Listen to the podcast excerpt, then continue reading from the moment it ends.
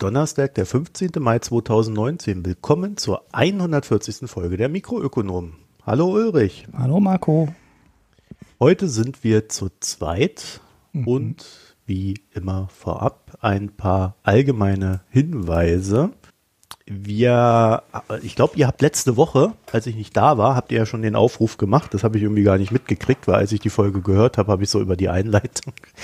Ich habe ah. hab dann erst beim ersten Thema angefangen. Ah, dabei hat sich Hanna sich so viel Mühe gegeben. Ja, ja, ja. Das machst gar nicht du. Ja, siehst du, hätte ich mal reingehört. Ja, nee, das macht immer die Hanna. Ich lasse immer die Hanna moderieren, dann kann ich mehr mansplayen und das fällt nicht so auf. Ja, du drückst dich vor Moderieren. Ja, also äh, wir wollten nochmal erneuern. Wir haben jetzt zwei Rückmeldungen bekommen schon, aber wir wollten nochmal den Aufruf erneuern. Wir suchen einen Programmierer oder Webentwickler oder wie auch immer man das nennt, der so ein bisschen unsere Internetseite betreut. Und wie gesagt, zwei Rückmeldungen haben wir bekommen. Ganz umsonst soll es natürlich nicht sein. Also wir haben ja mal die Möglichkeit, so ein bisschen Geld anzusparen und dann in einem ja, vielleicht, also Apple oder Facebook sind wir ja nicht, aber in einem kleinen Rahmen können wir dann zumindest walken und wirken und äh, wollen das dann auch tun. Und wir haben ja auch so ein paar wichtige Sachen anstehen dann für die Weiterentwicklung hier, die äh, halt eben dann auch diese Programmierung notwendig machen. So, das dazu. Dann äh, weiß ich gar nicht, ob wir da jemals drüber geredet haben. Ich habe mich nur letztens daran erinnert, wir haben auf alle Fälle Ulrich mal gefragt, wollt ihr überhaupt Facebook und so weiter? Mhm. Da gab es dann irgendwie keine Rückmeldung und ich glaube, du hast dann entschieden, ohne dass wir jemals drüber geredet haben. Ja, ich, ich betreibe das jetzt. Ich, der Ulrich. Ich habe aber auch keinen Bock mehr, Audiofiles äh, hochzuladen. Das heißt, jedes Mal, wenn jetzt eine Folge rauskommt, äh, nimmt der Ulrich dann den Link und verteilt das auf Facebook. Das heißt, wir haben weiterhin diese Facebook-Seite, ihr könnt ihr folgen und ähm, wir befüllen sie auch. Allerdings halt immer nur mit den Sendungen. Genau. Könnt ihr auf Facebook äh, folgen, wenn ihr das wollt, äh, ihr werdet was bekommen. Zumindest solange der Facebook-Algorithmus das euch gibt. So, dann haben wir so ein bisschen immer wieder das Thema MMT, MMT, also Modern Monetary, wie heißt das? Theory. Fury, ja. Mhm. Äh, wird immer wieder angefragt, äh, lustigerweise, oder ich, ich kriege zumindest immer wieder mal die Frage, ja, wir wollen da was machen, wir sind bloß gerade so ein bisschen langsam in allem, weil wir zu viel zu tun haben. ja, wir haben ja so viele Themen, ne? Also, also Und ich habe so das Gefühl, wir sollten das so machen, dass dann am Ende ein Fazit steht. Mhm. Also äh, ob wir das dann im, im, Diskurs machen oder eher so in, die, in, die, in den University-Bereich reinschieben, ich weiß es nicht. Da bin ich noch ein bisschen am Rätseln. Das liegt vielleicht auch daran, wen wir da bekommen oder auch nicht bekommen und wie wir das dann aufbauen müssen. Also sind wir dran, aber erwartet nicht, dass es im Bälde kommt. Dann, wie immer, vielen Dank für die Spenden und Daueraufträge, die wir so in den letzten ein, zwei Wochen erhalten haben. Also sprich, seit ich das letzte Mal mich dafür bedankt habe brauchen wir immer wieder, äh, hilft uns sehr viel weiter. Und ich war ja, wir hatten das ja angekündigt einmal, ich war ja letzte Woche auf der Republika Ulrich mhm. und habe ja, äh, habe ich überhaupt jemanden getroffen? Ja, doch, ich habe ich hab ein, zwei Leute getroffen, die, die, uns hören. Also es war jetzt nicht unbedingt ein Hörertreffen. Und ähm, aber ansonsten war es ganz interessant und ich hatte dann irgendwann so das Gefühl, weil ich habe irgendwie sehr, immer sehr viele Termine neben der Republika, deswegen war ich auch ziemlich platt danach ja, irgendwie so die spannendsten Sachen hatte ich ja neben der Republika.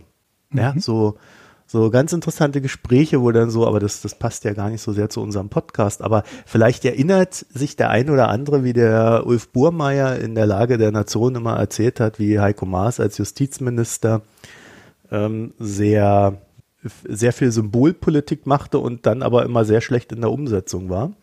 Mhm. Ja, so, so, so eine Art Kompetenzmangel. oder wie auch immer man es nennen möchte. Also ich habe aus dem Außenministerium ähnliches gehört, sagen wir es mal so. okay. Ja, also äh, auch, auch da wird nicht sehr viel Kompetenzvermögen äh, zugesprochen. Gut, aber vielleicht kommen wir da auf das ein oder andere Thema, wenn sich's mal ergibt. Äh, so eine explizite Republika-Besprechung würde ich jetzt nicht unbedingt machen wollen. Ich habe einen ganz kleinen Blogpost darüber geschrieben, dass ich das thematisch dieses Jahr alles äh, recht lau fand was auch so daran lag, dass es halt, also das war so, also im Kern war es zehnmal Hate Speech äh, gefühlt hintereinander weg. Dann noch so ein paar andere aktuelle Themen, aber was völlig gefehlt hat, so was passiert im Messenger-Bereich, äh, was ist hier mit Informationsmanipulation, was ist mit Wahlbeeinflussung und so weiter und so fort. Gab's nichts. Und dann hatte sich auch jemand mal damit beschäftigt, äh, seit 2014 die Republika-Programme durchzugehen. Die haben kein einziges Mal das Thema Russland und Desinformation behandelt und Wahlmanipulation. Also es ist halt sehr Mainstream, wie man sagen würde. Es ist nicht mehr diese kleine Nerd-Konferenz, wo man vorausblickt. Hm. Ja, das ist mir bei manchen Vorträgen, die ich mir dann hier offline angeguckt habe, auch aufgefallen. Da dachte ich, ja, das Thema ist interessant und dann stand schon immer direkt daneben Beginner. Ne? Also die haben ja immer so ein Level daneben. Und da stand halt sehr oft Beginner drüber und ja, so war es dann halt auch. Also da war dann für mich ähm, wenig Neues drin. Das kannst du dann ganz gut nehmen, wenn du im Thema nicht drin bist, weil die als Überblick waren da manche Sachen ganz gut geeignet. Aber wenn du ein bisschen in dem Thema drin bist, dann ist es halt ein Überblick. Ne? Und du bist halt schon drin und dann ist es echt äh, überflüssig und du lernst dabei nichts. Ja, also wenn ich einen Vortrag empfehlen müsste, also er war zumindest so aufgebaut, dass ich es interessant fand. Das war äh, von Bernhard Perksen, der sich dann auch so ein bisschen mit den, äh, damit beschäftigt hat, dass eigentlich immer nur alles als Dystopie gehandelt wird während man gleichzeitig so ein bisschen auch jubelt darüber. Ne? Also wir, wir, wir, das tolle Internet und dann, oh, alles ganz schlimm. Der hat mal ein bisschen versucht, das so umzudrehen. Mhm. Und ähm, so ein paar positive Dinge noch reinzuwerfen. Ja, war jetzt auch nicht der große Wurf dabei, aber äh, zumindest ging es mal in die richtige Richtung. Mhm. Ja, das stelle ich dir hier noch rein, dann kannst du das äh, mit dazu nehmen. Ist das dann nicht dein Pick? Was? Nee, das ist. Nein. Ich hatte, ich hatte schon so ein paar, ich hätte, mich hätten auch die, von den Nebensachen da ein paar Dinge interessiert und wie ich im Nachhinein feststellen musste, so von der Relearn und TingCon war ja auch da, das lief ja alles mhm. in dem Rahmen, scheint echt eine ganze Menge nicht aufgezeichnet worden zu sein. Was ich jetzt ein bisschen frustrierend finde. ich war halt nicht da. Ich bin halt an dem Bahnpricing dann gescheitert. Ja, dabei hat der Ulrich äh, uns noch 200 Euro äh, erspart. Doof, ne? Ich hätte vor allem die zweite Karte auch noch verkaufen können. Ähm, aber ich wollte ja, ja eigentlich ne? dann selber noch fahren, als ich, ähm, als ich sie dann gewonnen hatte. Aber sie kam halt erst am Freitag. Das war dann doch zu kurzfristig, weil ne, mit, mit Sparpreis, Ticket und so weiter war dann nichts mehr zu machen. Und ja, dann habe ich das Bahnpricing auch nicht verstanden. Ich bin echt, echt dran gescheitert. Ich hatte am Montag dann einen billigen Flug gefunden für Dienstagmorgen. Der kostete 55 Euro. Habe ich gedacht, oh geil, dann nehme ich doch ein Flugzeug, egal, CO2 egal. Der, ich finde kein Bahnticket zum vernünftigen Preis. Und dann kostete das Bahnticket auf der Rückfahrt aber 224 Euro. Da habe ich gedacht, sag mal, ihr spinnt doch, ne? Ihr seid doch, also es, das war kein, äh, das war nicht mal ein Flex-Ticket, lass mich jetzt mal überlegen, doch, das war wohl ein Flex-Ticket ähm, mit erste Klasse Upgrade, ne? Weil es gab keine zweite Klasse mehr. Zu, ah, deswegen. zum ja. halbwegs vernünftigen Preis. Ähm, und dann war eine Zeit später war auf einmal wieder ein zweite Klasse-Ticket, äh, nicht Flex-Preis-Ticket da aber auch erste Klasse, das kostete dann 180. Dann habe ich gesagt, nee, mit dem Hotel und das ist mir dann alles dann doch zu viel. Und lass mal.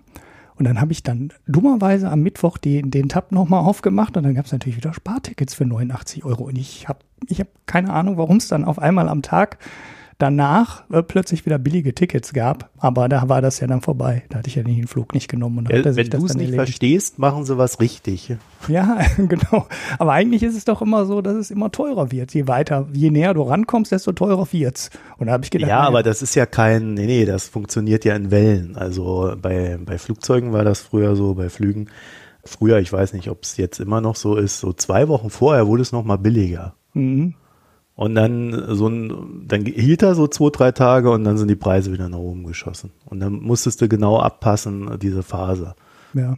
Und da geht's halt drum, dann sehen die ja natürlich, wie viele Leute springen drauf, wenn wir die hohen Preise haben, weil sie jetzt halt kurzfristig buchen müssen. Das ist dann so, so und so viele Stunden vorher oder, oder 24 Stunden vorher und so weiter. Und dann äh, wissen die genau, okay, wenn die jetzt nicht gekommen sind, dann haben wir den Zug unterbelegt, jetzt müssen wir wieder mit den Preisen runter. Mhm. Und dann gibt's ja jetzt neuerdings diese Belegtheitsanzeige. Da habe ich dann schon auf äh, Twitter den Olaf Storbeck, also bei der Bahnbelegtheit, und äh, Christian Kirchner meckern sehen, äh, dass das jetzt auch wieder nur zur Kundendrängung genutzt wird. Aber es sind halt drei, Men drei Männel. Mhm. Also, also, wenn du dann halt jeweils 33 Prozent da äh, irgendwie ansetzt für jede Phase, also da kommst du dann halt nicht weit. Ich weiß es nicht, wie, wie, wie genau das aufgesplittet ist, aber du, du kannst es ja so timen, dass du halt sagst, okay, bei 75 Prozent sind dann die drei Männel da und dann kann es dir ja streckenweise passieren, dass du trotzdem einen leeren Zug hast. Hm. Also es ist halt alles auch recht kompliziert. Ja, ja, ja das ist ja oft, dass man ja oft nur so ein Zwischenstück voll ist, ne? Also genau. wenn du genau. hier vom Ruhrgebiet aus nach Berlin fährst, dann ist halt immer das letzte Stück voll, ab Hannover, ja. weil da noch die Umsteiger damit dazukommen von bestimmten Strängen.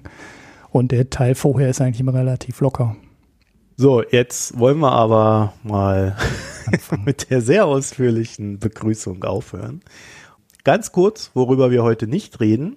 Wir reden nicht über Carlos. Und jetzt ist die große Frage, wie spricht man ihn aus? Ich habe alle Varianten gehört. Ich kann es euch nicht sagen. Äh, ich würde sagen Gosen. Ja, diesen ehemaligen Renault ja, Vorstand war, ne?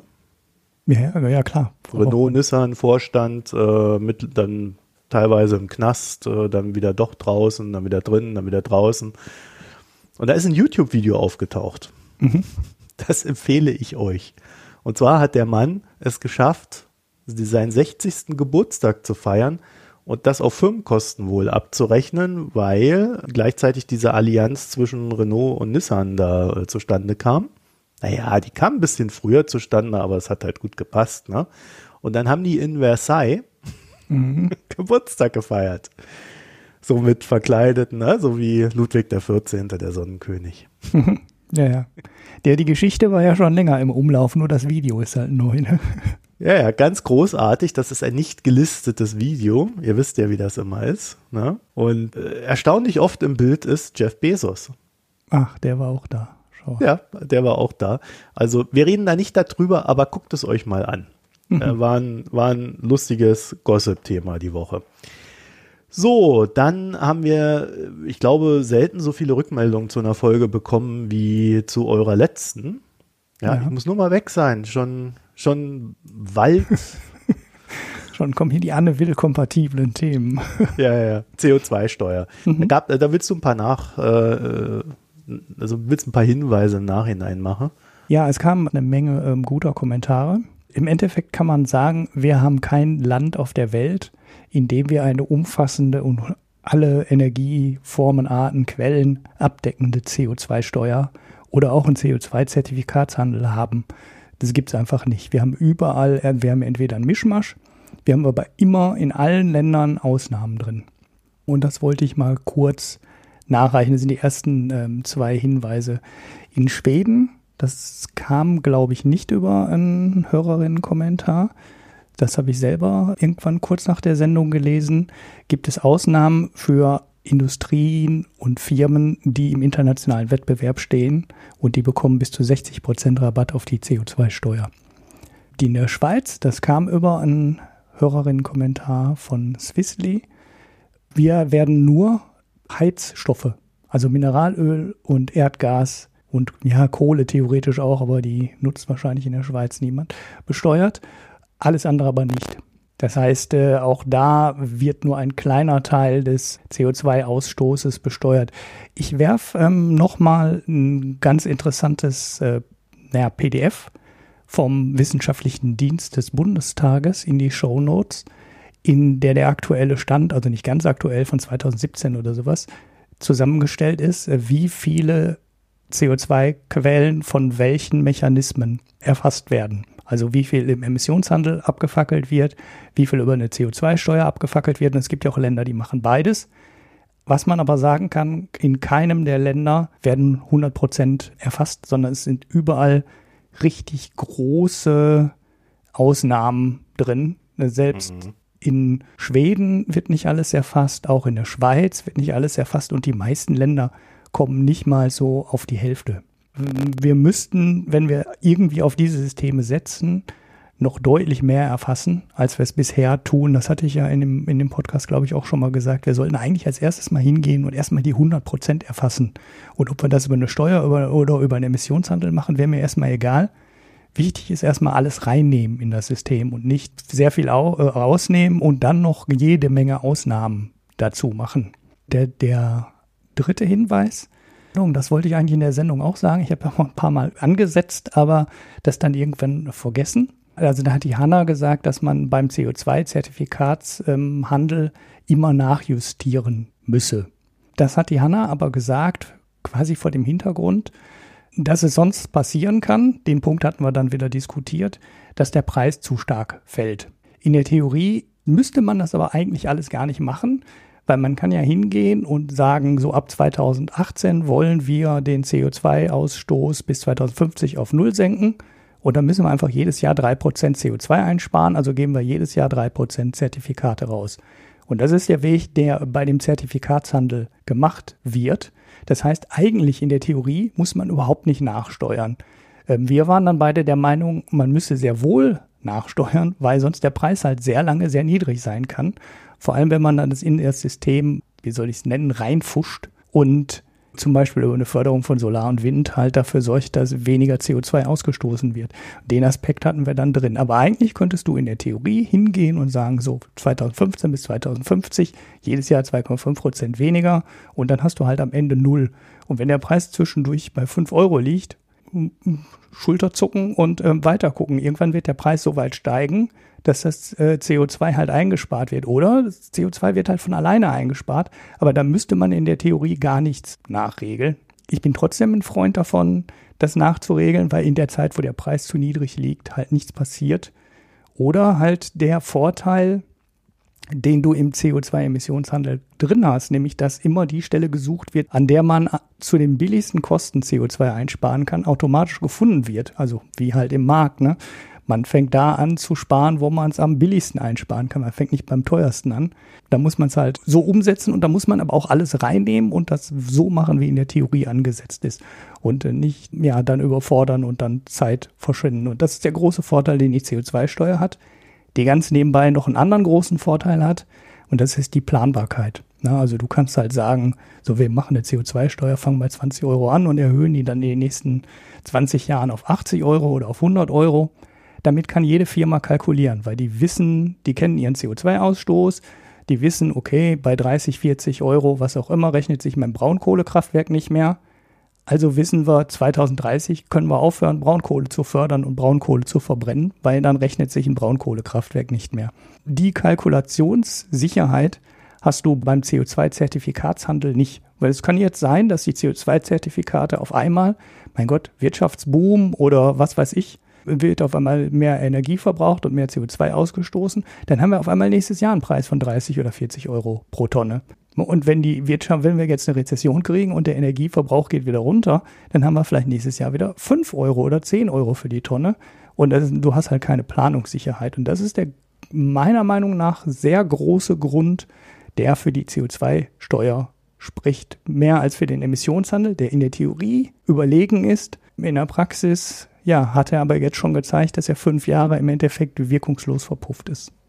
Ja, wobei, wenn es eine CO2-Steuer geben würde, würde sie ja von der Politik eingeführt und dann würde sie wahrscheinlich ebenso strukturiert sein, dass sie ebenso effektlos oder schwachbrüstig daherkommt. Das kann natürlich sein, ja. Das ist ja genau das Problem, was du hast, dass du da halt einen politischen Faktor drin hast und nicht einen, der darauf ausgelegt ist, ähm, dieses CO2-Problem in den Griff zu kriegen. Mhm.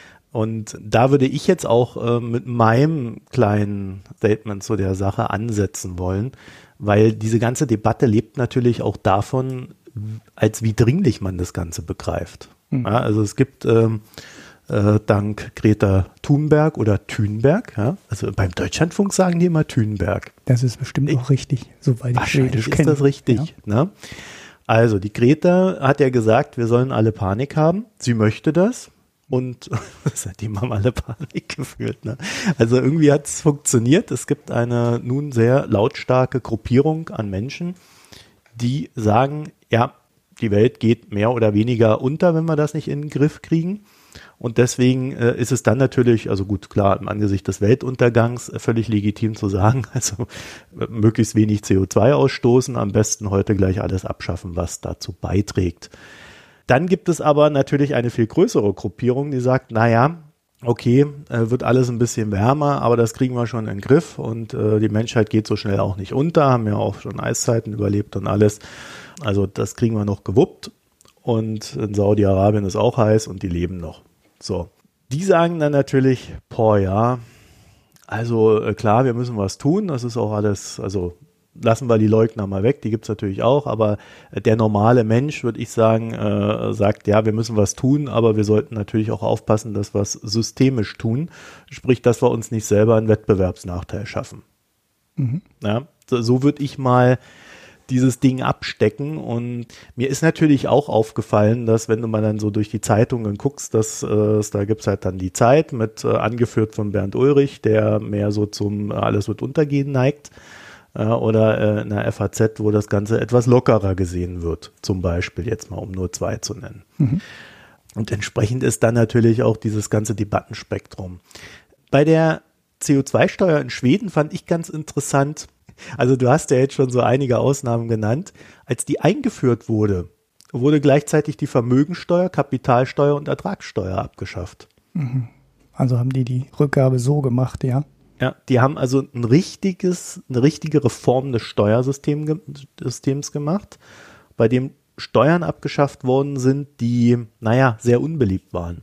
Würdest du jetzt die Leute fragen, die eine CO2-Steuer einführen wollen, wollt ihr die Vermögensteuer, Kapitalsteuer und Ertragssteuer abopfern, abschaffen oder sonst ja. was, würden die höchstwahrscheinlich sagen, nö.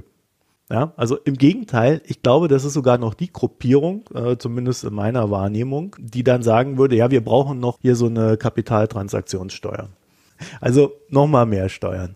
Und das ist natürlich so ein bisschen, schwierig dann in der Umsetzung irgendwann. Ja, also wenn der Staat äh, auf alles Steuer, Steuern draufhaut, äh, da weiß ich dann nicht mehr, wie Wirtschaft noch funktionieren soll. Ich fand auch, Ulrich, ja, du hast mir meinen mein Urlaubsflug um 2000 Euro teurer machen wollen.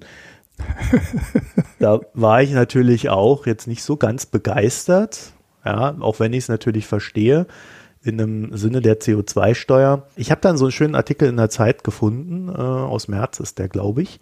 Der hat sich auch mit diesem Thema beschäftigt und der argumentiert so, naja, das kann man alles machen. Problem ist bloß, damit löst man nichts, weil Flüge ungefähr zwei Prozent der CO2-Emissionen beisteuern. Naja gut, das Argument hast du aber immer. Das hast du bei der Landwirtschaft. Ne, überall. Ja, naja, gut, bei der Landwirtschaft ist es ein bisschen mehr, gerade wenn du da so an Rinder denkst. Ja, das ist aber auch wichtiger. Na? Und die Frage ist, was verlierst du? Und das ist halt das Ding. Also ich zähle mich, und deswegen habe ich das am Anfang so segmentiert, halt zu der Gruppe, die sagt, ja gut, wir müssen was machen. Und ich habe auch natürlich absolut nichts dagegen, dass der Diesel da aus dem Verkehr genommen wird und hier überall Elektroautos rumfahren, dass die Schiffe äh, weniger Blei und sonst was in ihrem äh, Benzin, äh, in ihrem Kerosingemisch da haben und so weiter und so fort. Bin ich ja überall dabei. Bloß ich glaube schon, dass wir auch aufpassen müssen, dass wir nicht überziehen. Und wenn ich an Flüge denke, dann denke ich nicht unbedingt explizit an meinen Urlaubsflug, sondern ich denke daran, dass wir da eine sehr deutsche Debatte führen. Nämlich aus einem Land heraus, das so klein ist, dass es gar kein Problem ist, mal innerhalb von fünf, sechs Stunden von oben nach unten zu fahren. Vor allen Dingen, wenn du es richtig bauen würdest, das äh, Schienennetz. Mhm.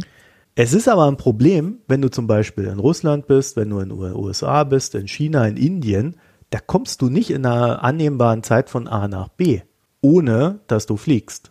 Ja, aber wer muss das? Weswegen wird dort so viel geflogen? das ist ganz einfach.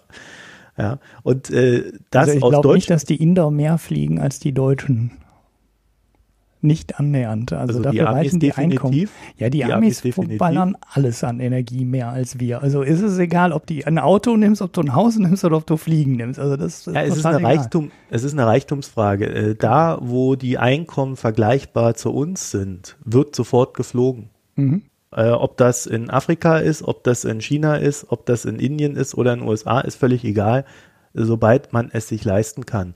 Und äh, eine globale Wirtschaft braucht halt diese Interkonnektivität.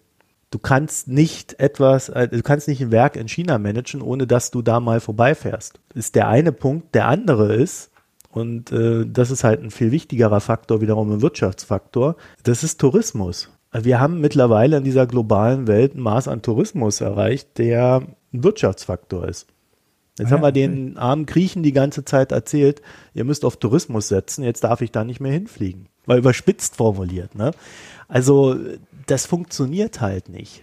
Und deswegen wird das auch nicht kommen, weil der Punkt ist, äh, wenn so eine Regierung dort rangeht, sagt sie ja nicht, wir machen das jetzt so, wie man es tun müsste, sondern sie sagt, naja, okay, wir wollen jetzt eigentlich das und das Ziel erreichen, aber das Problem ist, wenn ich jetzt den USA oder China sage, naja, okay, also mit den Flügen, da brauchen wir so eine fette CO2-Steuer drauf, dann zeigen die uns einen Vogel. Und ja, in dem Moment, wo so, die uns den ja. Vogel zeigen, machen wir das auch nicht. Da bin ich mir nicht so sicher, ob die das, ob die das dann nicht machen. Also ich meine, eine Steuer, eine ähm, ja, Importsteuer zu versehen, als Ausgleich für alle Länder, die nicht mitmachen. Äh, das taucht in Vorschlägen sehr häufig auf. Mir hat mal zwar jemand auf Twitter gesagt, dass das nicht gehen würde, ne? also dass man nicht äh, sagen dürfte, so okay, wir machen jetzt hier eine CO2-Steuer als Beispiel 80 Euro. Und alle Länder, die keine vergleichbare Steuer haben, das kann man ja Kaufkraft bereinigen, ne? also kann man ja in, in Indien oder in China sagen, okay, bei euch, äh, ihr habt weniger Einkommen, geben wir euch 50 Prozent Rabatt drauf oder irgendwie sowas. Aber wer das nicht, wer nicht mitmacht, muss für den Import in die EU 2% Zoll zahlen. So, fertig aus. Hat mir mal jemand gesagt, das wäre WTO-mäßig nicht sagen, zulässig. Innerhalb der WTO. Ja. Ähm, das taucht in, aber in allen möglichen Vorschlägen auf, also aus äh, wirklich unterschiedlichen Ecken. Das war auch in den USA schon mal äh, Thema. Da war ja auch mal 40 Dollar pro Tonne CO2, sogar von Teilen der Republikaner in der Diskussion, unter Trump alles nicht durchsetzbar. Aber es gab Leute, die das vertreten haben und die haben auch so eine Border Adjustment Tax gefordert als Ausgleich. So nach dem Motto, wir dürfen uns selber keinen Nachteil im internationalen Handel und Wettbewerb machen. Also setzen wir auf alle Länder, die nicht mitmachen in diesem System, eine Steuer, äh, also ein Zoll. Steuer ist ja falsch. Das ist ja dann ein Zoll, der wirkt zwar wie eine Steuer, aber ist ja egal. Ja, und gut, und dann kommt Donald Trump, äh, weil er hat ja nicht mitgemacht, wir machen das und dann macht er Gegenzölle. Ja, gut. da, da sind wir wieder bei dem Punkt, den ich gerade eben gesagt habe. Also wenn die da nicht dabei sind, sind sie nicht dabei. Ja, ich weiß aber nicht, ob du, du da eher noch einen Kampf von, vom Zaun. Ob du an der Stelle nicht ähm, andere Leute mit ins Boot nehmen könntest. Also ich weiß es nicht. Die USA sind eh der schwierige Fall in dem ganzen System. Ich weiß nicht, die dürfen, ich würde die eher als Bremser sehen als äh, China und Indien. Weil wenn du denen einen, einen Abschlag gibst und du sagst einfach, wir, wir machen eine Kaufkraftbereinigung und ihr kriegt den Abschlag, dann kann ich, glaube ich, kann ich mir schon vorstellen, dass die mitmachen. Mehr, ja, also als Indien ist, glaube ich, ein sehr, sehr schwieriges Thema. Vor allen Dingen, wenn sich mal mit der indischen Arbeitsweise beschäftigt hat. Da kann, mit denen kannst du wahrscheinlich jeden Deal machen, wie er am Ende umgesetzt wird. Mhm. Das weiß Gott allein. Aber ähm, ich glaube, dass das, das ist so eine Diskussion, und deswegen habe ich diese zwei Prozent vorhin reingebracht, die steht ganz hinten in der Kette. Viel interessanter in, im, im Sinne des Gesamtkomplexes sind so Sachen wie, die Chinesen konsumieren immer mehr Rind. Die schwenken gerade von Fleisch auf Rind. Mhm. Mit all seinen Problemen. Also Schwein gilt ja als ein recht effizientes Tier in der Hinsicht. Vor allem Währenddessen Rind furzt uns die Erde warm, plakativ formuliert. Und das sind viel größere Probleme. Und dann geht es ja weiter, dass wir hier in Deutschland unseren Fleischexport noch irgendwie vorne anstellen und uns dadurch den ganzen Boden mit, mit Dünger vollknallen, äh, sprich Nitrat ins Grundwasser und so weiter und so fort. Also ich glaube, da gibt es viele Sachen, wo man vorher ansetzen kann, als gerade bei der Interkonnektivität, die aber immer ganz vorne hingestellt wird. Weil man sieht ja da diese Flugzeuge fliegen und findet das irgendwie nicht gut. Mhm. Ja, aber ich glaube, da machst du den, den, den klassischen Denkfehler, die, den viele machen und weswegen die CO2-Steuer eigentlich allen anderen Steuern und Ideen überlegen ist. Das ist so, früher hat man immer gesagt, Subventionsabbau mit der Rasenmähermethode. So, man, man will die Diskussion nicht haben, sondern man sagt einfach alles 10% niedriger. Und genau die Diskussion hast du bei der CO2-Steuer doch auch. Es ist ja nicht so, dass der Dünger kein CO2 bräuchte in der Herstellung. Ganz im Gegenteil. Das Zeug aus der Luft zu holen ist extrem aufwendig und extrem energieintensiv. Genau das besteuerst du auch. Also es ist ja kein Zufall, dass in der Liste beim Spiegel dann drin steht, ein Kilo Rindfleisch wird, glaube ich, was waren es, zwei oder drei Euro teurer. Ich habe den Link jetzt gerade nicht auf, aber findet er in den Shownotes zur letzten Sendung. Und die Milch wird ein paar Cent teurer und so. Das sind natürlich genau die Sachen, die da reinlaufen. Das sind die Futtermittel, die teurer werden. Das ist der Dünger, der teurer wird. Und der CO2-Aufwand für die Herstellung der Sachen ist ja dann auch in den Preisen drin. Das ist ja nicht so, als würde die Sache dann nicht besteuert. Nur du siehst dann an dem Flug nach Neuseeland, dass der 2000 Euro mehr kostet, wenn du 180 Euro pro Tonne kriegst. Ich meine, das ist ja auch die Thünberg-Version, die ähm, extrem langfristig ist. Also sie möchte die natürlich sofort haben, aber es redet ja in Deutschland keiner über 180 Euro die Tonne. Wir reden jetzt über 20, 30 oder 40 Euro. Na, also eher 20 Euro, aber selbst darauf kann sich ja keiner einigen. Und dann hast du 2000 Euro am Ende, wenn du es wirklich auf 180 Euro die Tonne erhöhen würdest. Aber das ist ja nichts, wo ich jetzt sagen würde, das brauchen wir jetzt sofort und wir müssen jetzt die Thünberg-Panik schieben, sondern man fängt halt irgendwo bei 20 oder 30 an und macht dann einen Pfad, um die Steuer in die Ecke zu erhöhen. Und vielleicht brauchen wir nie auf 180 Euro zu gehen. Weil wir, also das sehe ich halt auch schwierig, die 180 Euro sehe ich halt auch wirklich schwierig, weil so nach den Zahlen, wo ich mal gesehen habe, wo die Sachen aus dem Markt verschwinden, ne, also wo Braunkohle verschwindet, 30, 35, 40 Euro, sagt der eine, Steinkohle 35, 40, 50 Euro pro Tonne und dann irgendwann kommt halt auch Gas. Ne? Und Gas ist irgendwo so bei 80, 100 Euro die Tonne und dann wäre Gas nicht mehr wettbewerbsfähig. Und wenn wir an der Stelle sind, dann haben wir sowieso nur noch Strom aus regenerativen Quellen und dann können wir alles umstellen dann brauchen wir nie eine Steuer von 180 Euro, weil wir bei 100 schon alle fossilen Energieträger aus dem Markt genommen hätten. Also vielleicht braucht man gar keine 180 Euro. Vielleicht können wir Flüssigkraftstoffe irgendwann zu vernünftigen Preisen herstellen und brauchen auch deswegen dann kein Kerosin mehr zu verbrennen, weil wir halt vorher die Sachen schon ausgeschlossen haben. Ich gebe dir aus der technischen Sicht sogar recht, dass Kerosin wahrscheinlich das letzte ist oder eine der letzten Sachen, die wir ersetzen können, weil das, ähm, es ist halt, äh, Kerosin ist halt billig. Ne? Also das fällt bei der Mineralöl, äh, ja, Raffinat, wie heißt das, Raffinierung, so quasi ab. Das soll also, wie ich gelesen habe, billiger sein als ähm, Benzin und Diesel. Weil da relativ viel von im Mineralöl steckt, aber du brauchst relativ wenig dafür. Wir brauchen halt viel mehr ähm, Benzin und viel mehr Diesel. Und das wird wahrscheinlich das letzte sein, was wir ersetzen können am Ende der Kette. Aber das ist eher ein technischer Grund, nicht, das kann man nicht bezahlen. Und selbst wenn man es nicht könnte, irgendwann, ja, dann, dann müssen wir halt zum vierfachen Preis des Kerosins ähm, da Kunstkerosin reinmachen, wie auch immer wir das künstlich dann herstellen. Das soll ja dann eben genau die CO2-Steuer entscheiden. Wo fällt wie viel CO2 an?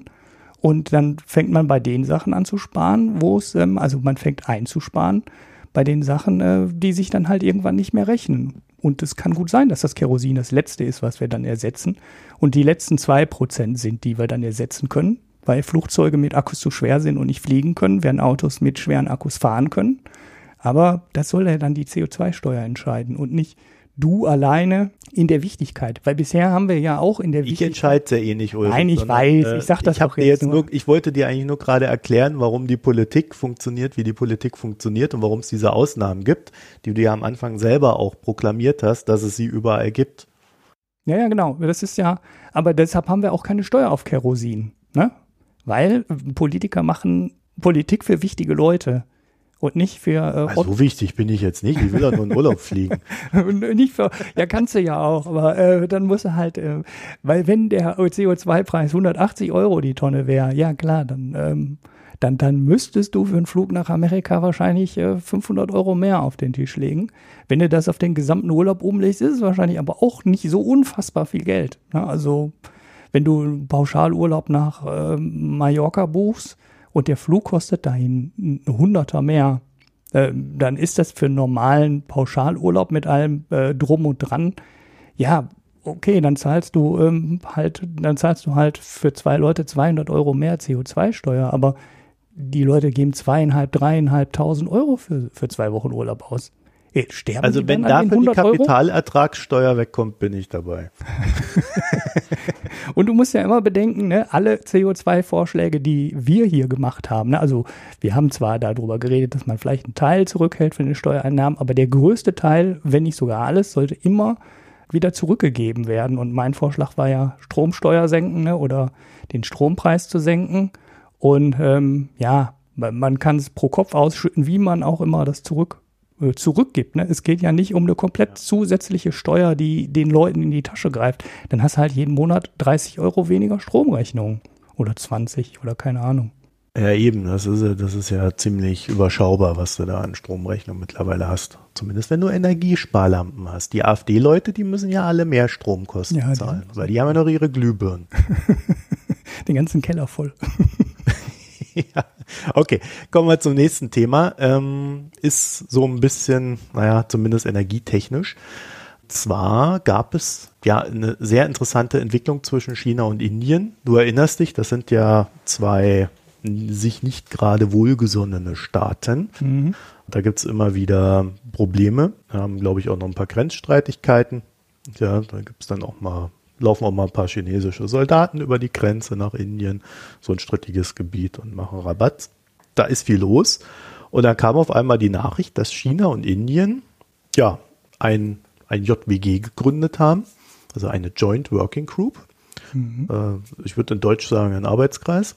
Die soll dafür sorgen, dass die beiden sich zu einem Einkaufskartell am Ölmarkt zusammenschließen. Mhm. Gibt sowas schon? muss man wissen, Bitte? Gibt es das schon irgendwo, ein Öl-Einkaufskartell? Nee, ne? Nicht, dass ich wüsste. Ja. Äh, was ich aber weiß, ist, dass China und Indien der zweit- und drittgrößte Öleinkäufer auf der Welt sind. Mhm. Das heißt also, wenn die beiden sich da zusammenschließen würden, wäre das ähm, eine ziemlich große Nummer. Und äh, wäre dann natürlich auch eine Verhandlungsmacht entgegen der OPEC. Jetzt muss man dazu wissen, so ein Kartell, Einkaufskartell ist immer schwieriger als ein Verkaufskartell. Beim Verkaufskartell musst du nur dafür sorgen, dass jeder so seine äh, Produktion einhält und äh, sich da an die Beschlüsse hält. Beim Einkauf ist es ein bisschen schwieriger, weil wenn es dann nämlich hart auf hart kommt, okay, wir nehmen jetzt nichts mehr ab, dann hast du natürlich kein Öl in dem Fall. Mhm. Und musst dann diese Zeit überbrücken. Und dann kommen dann natürlich das Verkaufskartell, die OPEC, und sagt, naja, komm China hier, 2, 3 Prozent billiger und dann ist doch alles gut, oder? Und mhm. bei den Indern hauen wir es oben drauf. Habt ihr doch noch was davon.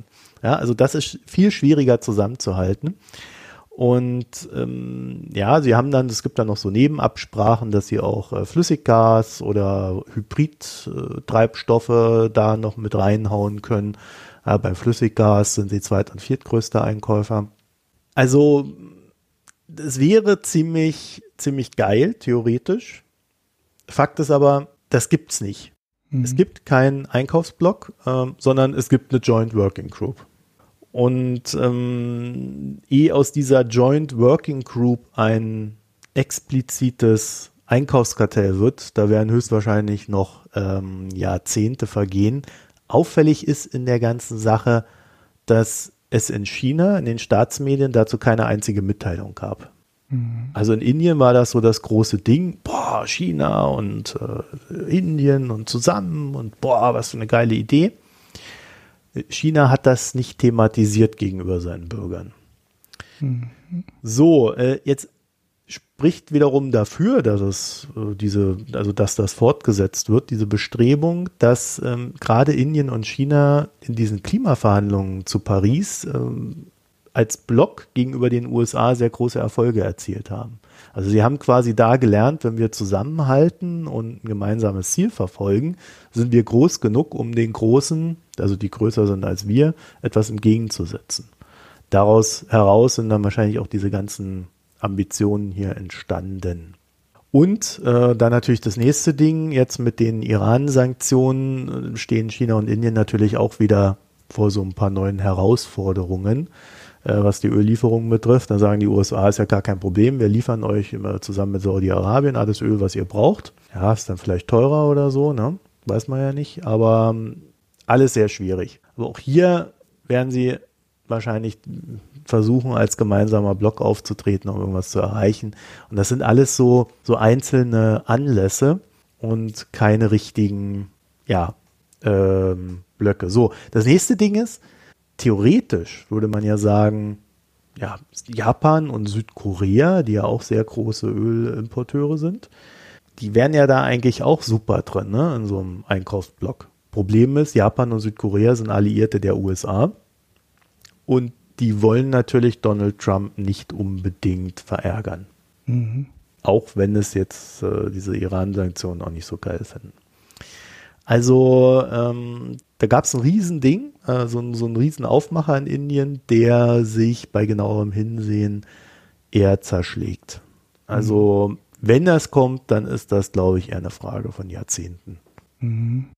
Die Frage, die ich an der Stelle hätte, wäre, ob überhaupt jemand realistisch an der Stelle irgendwas erreichen kann über ein Einkaufskartell. Also sitzen nicht die Exporteure immer am längeren Hebel, ähm, weil die anderen, weil die Nehmer das sowieso einkaufen müssen, weil ihnen sonst halt der, das Öl für ihre Industrie und für ihre Autos und ihren Verkehrssektor fehlt. Also haben die nicht sowieso immer ja, mehr Macht? Sie, aber, das habe ich, das habe ich versucht vorhin vorwegzunehmen, die Frage.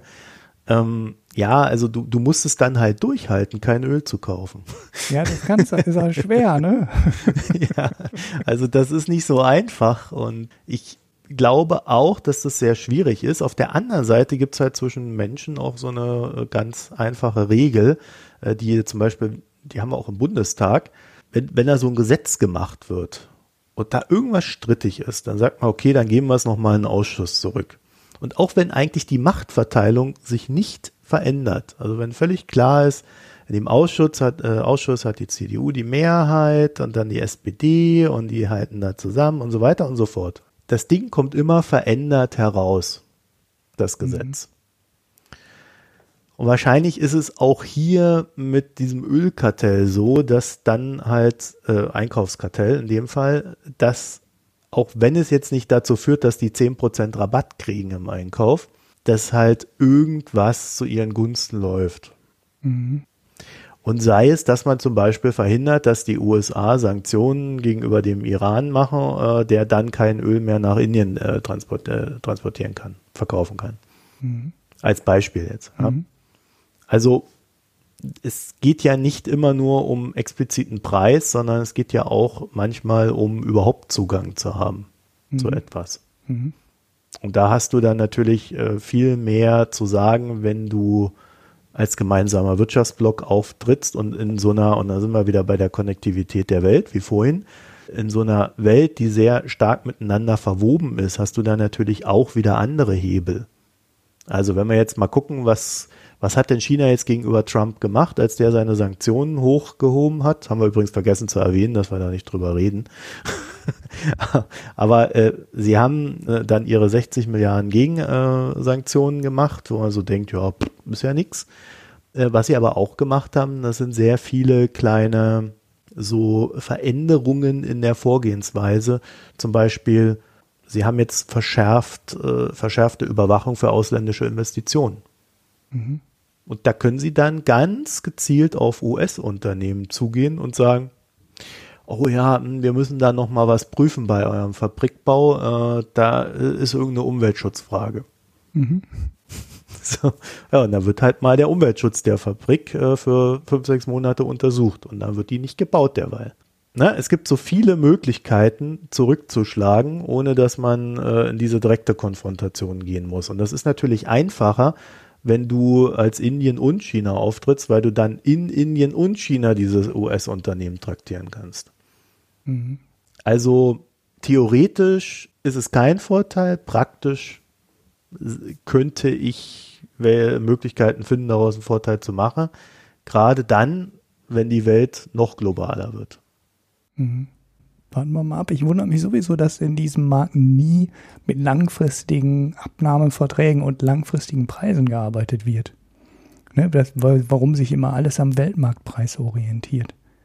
Ja, wobei das gibt es durchaus, aber Es sagt halt jeder, oh, ich sehe da aber, jetzt ist der Ölpreis so niedrig, ich will aber mehr verdienen. dann machst du halt kurzfristige Verträge oder du koppelst die langfristigen halt an den Ölpreis, weil dann sind alle zufrieden. Mhm. Ist halt so ein bisschen schwierig. Und dann kannst du ja noch irgendwie 5% Rabatt raushandeln zum Abschlag zum Preis, zum Weltmarktpreis oder sowas.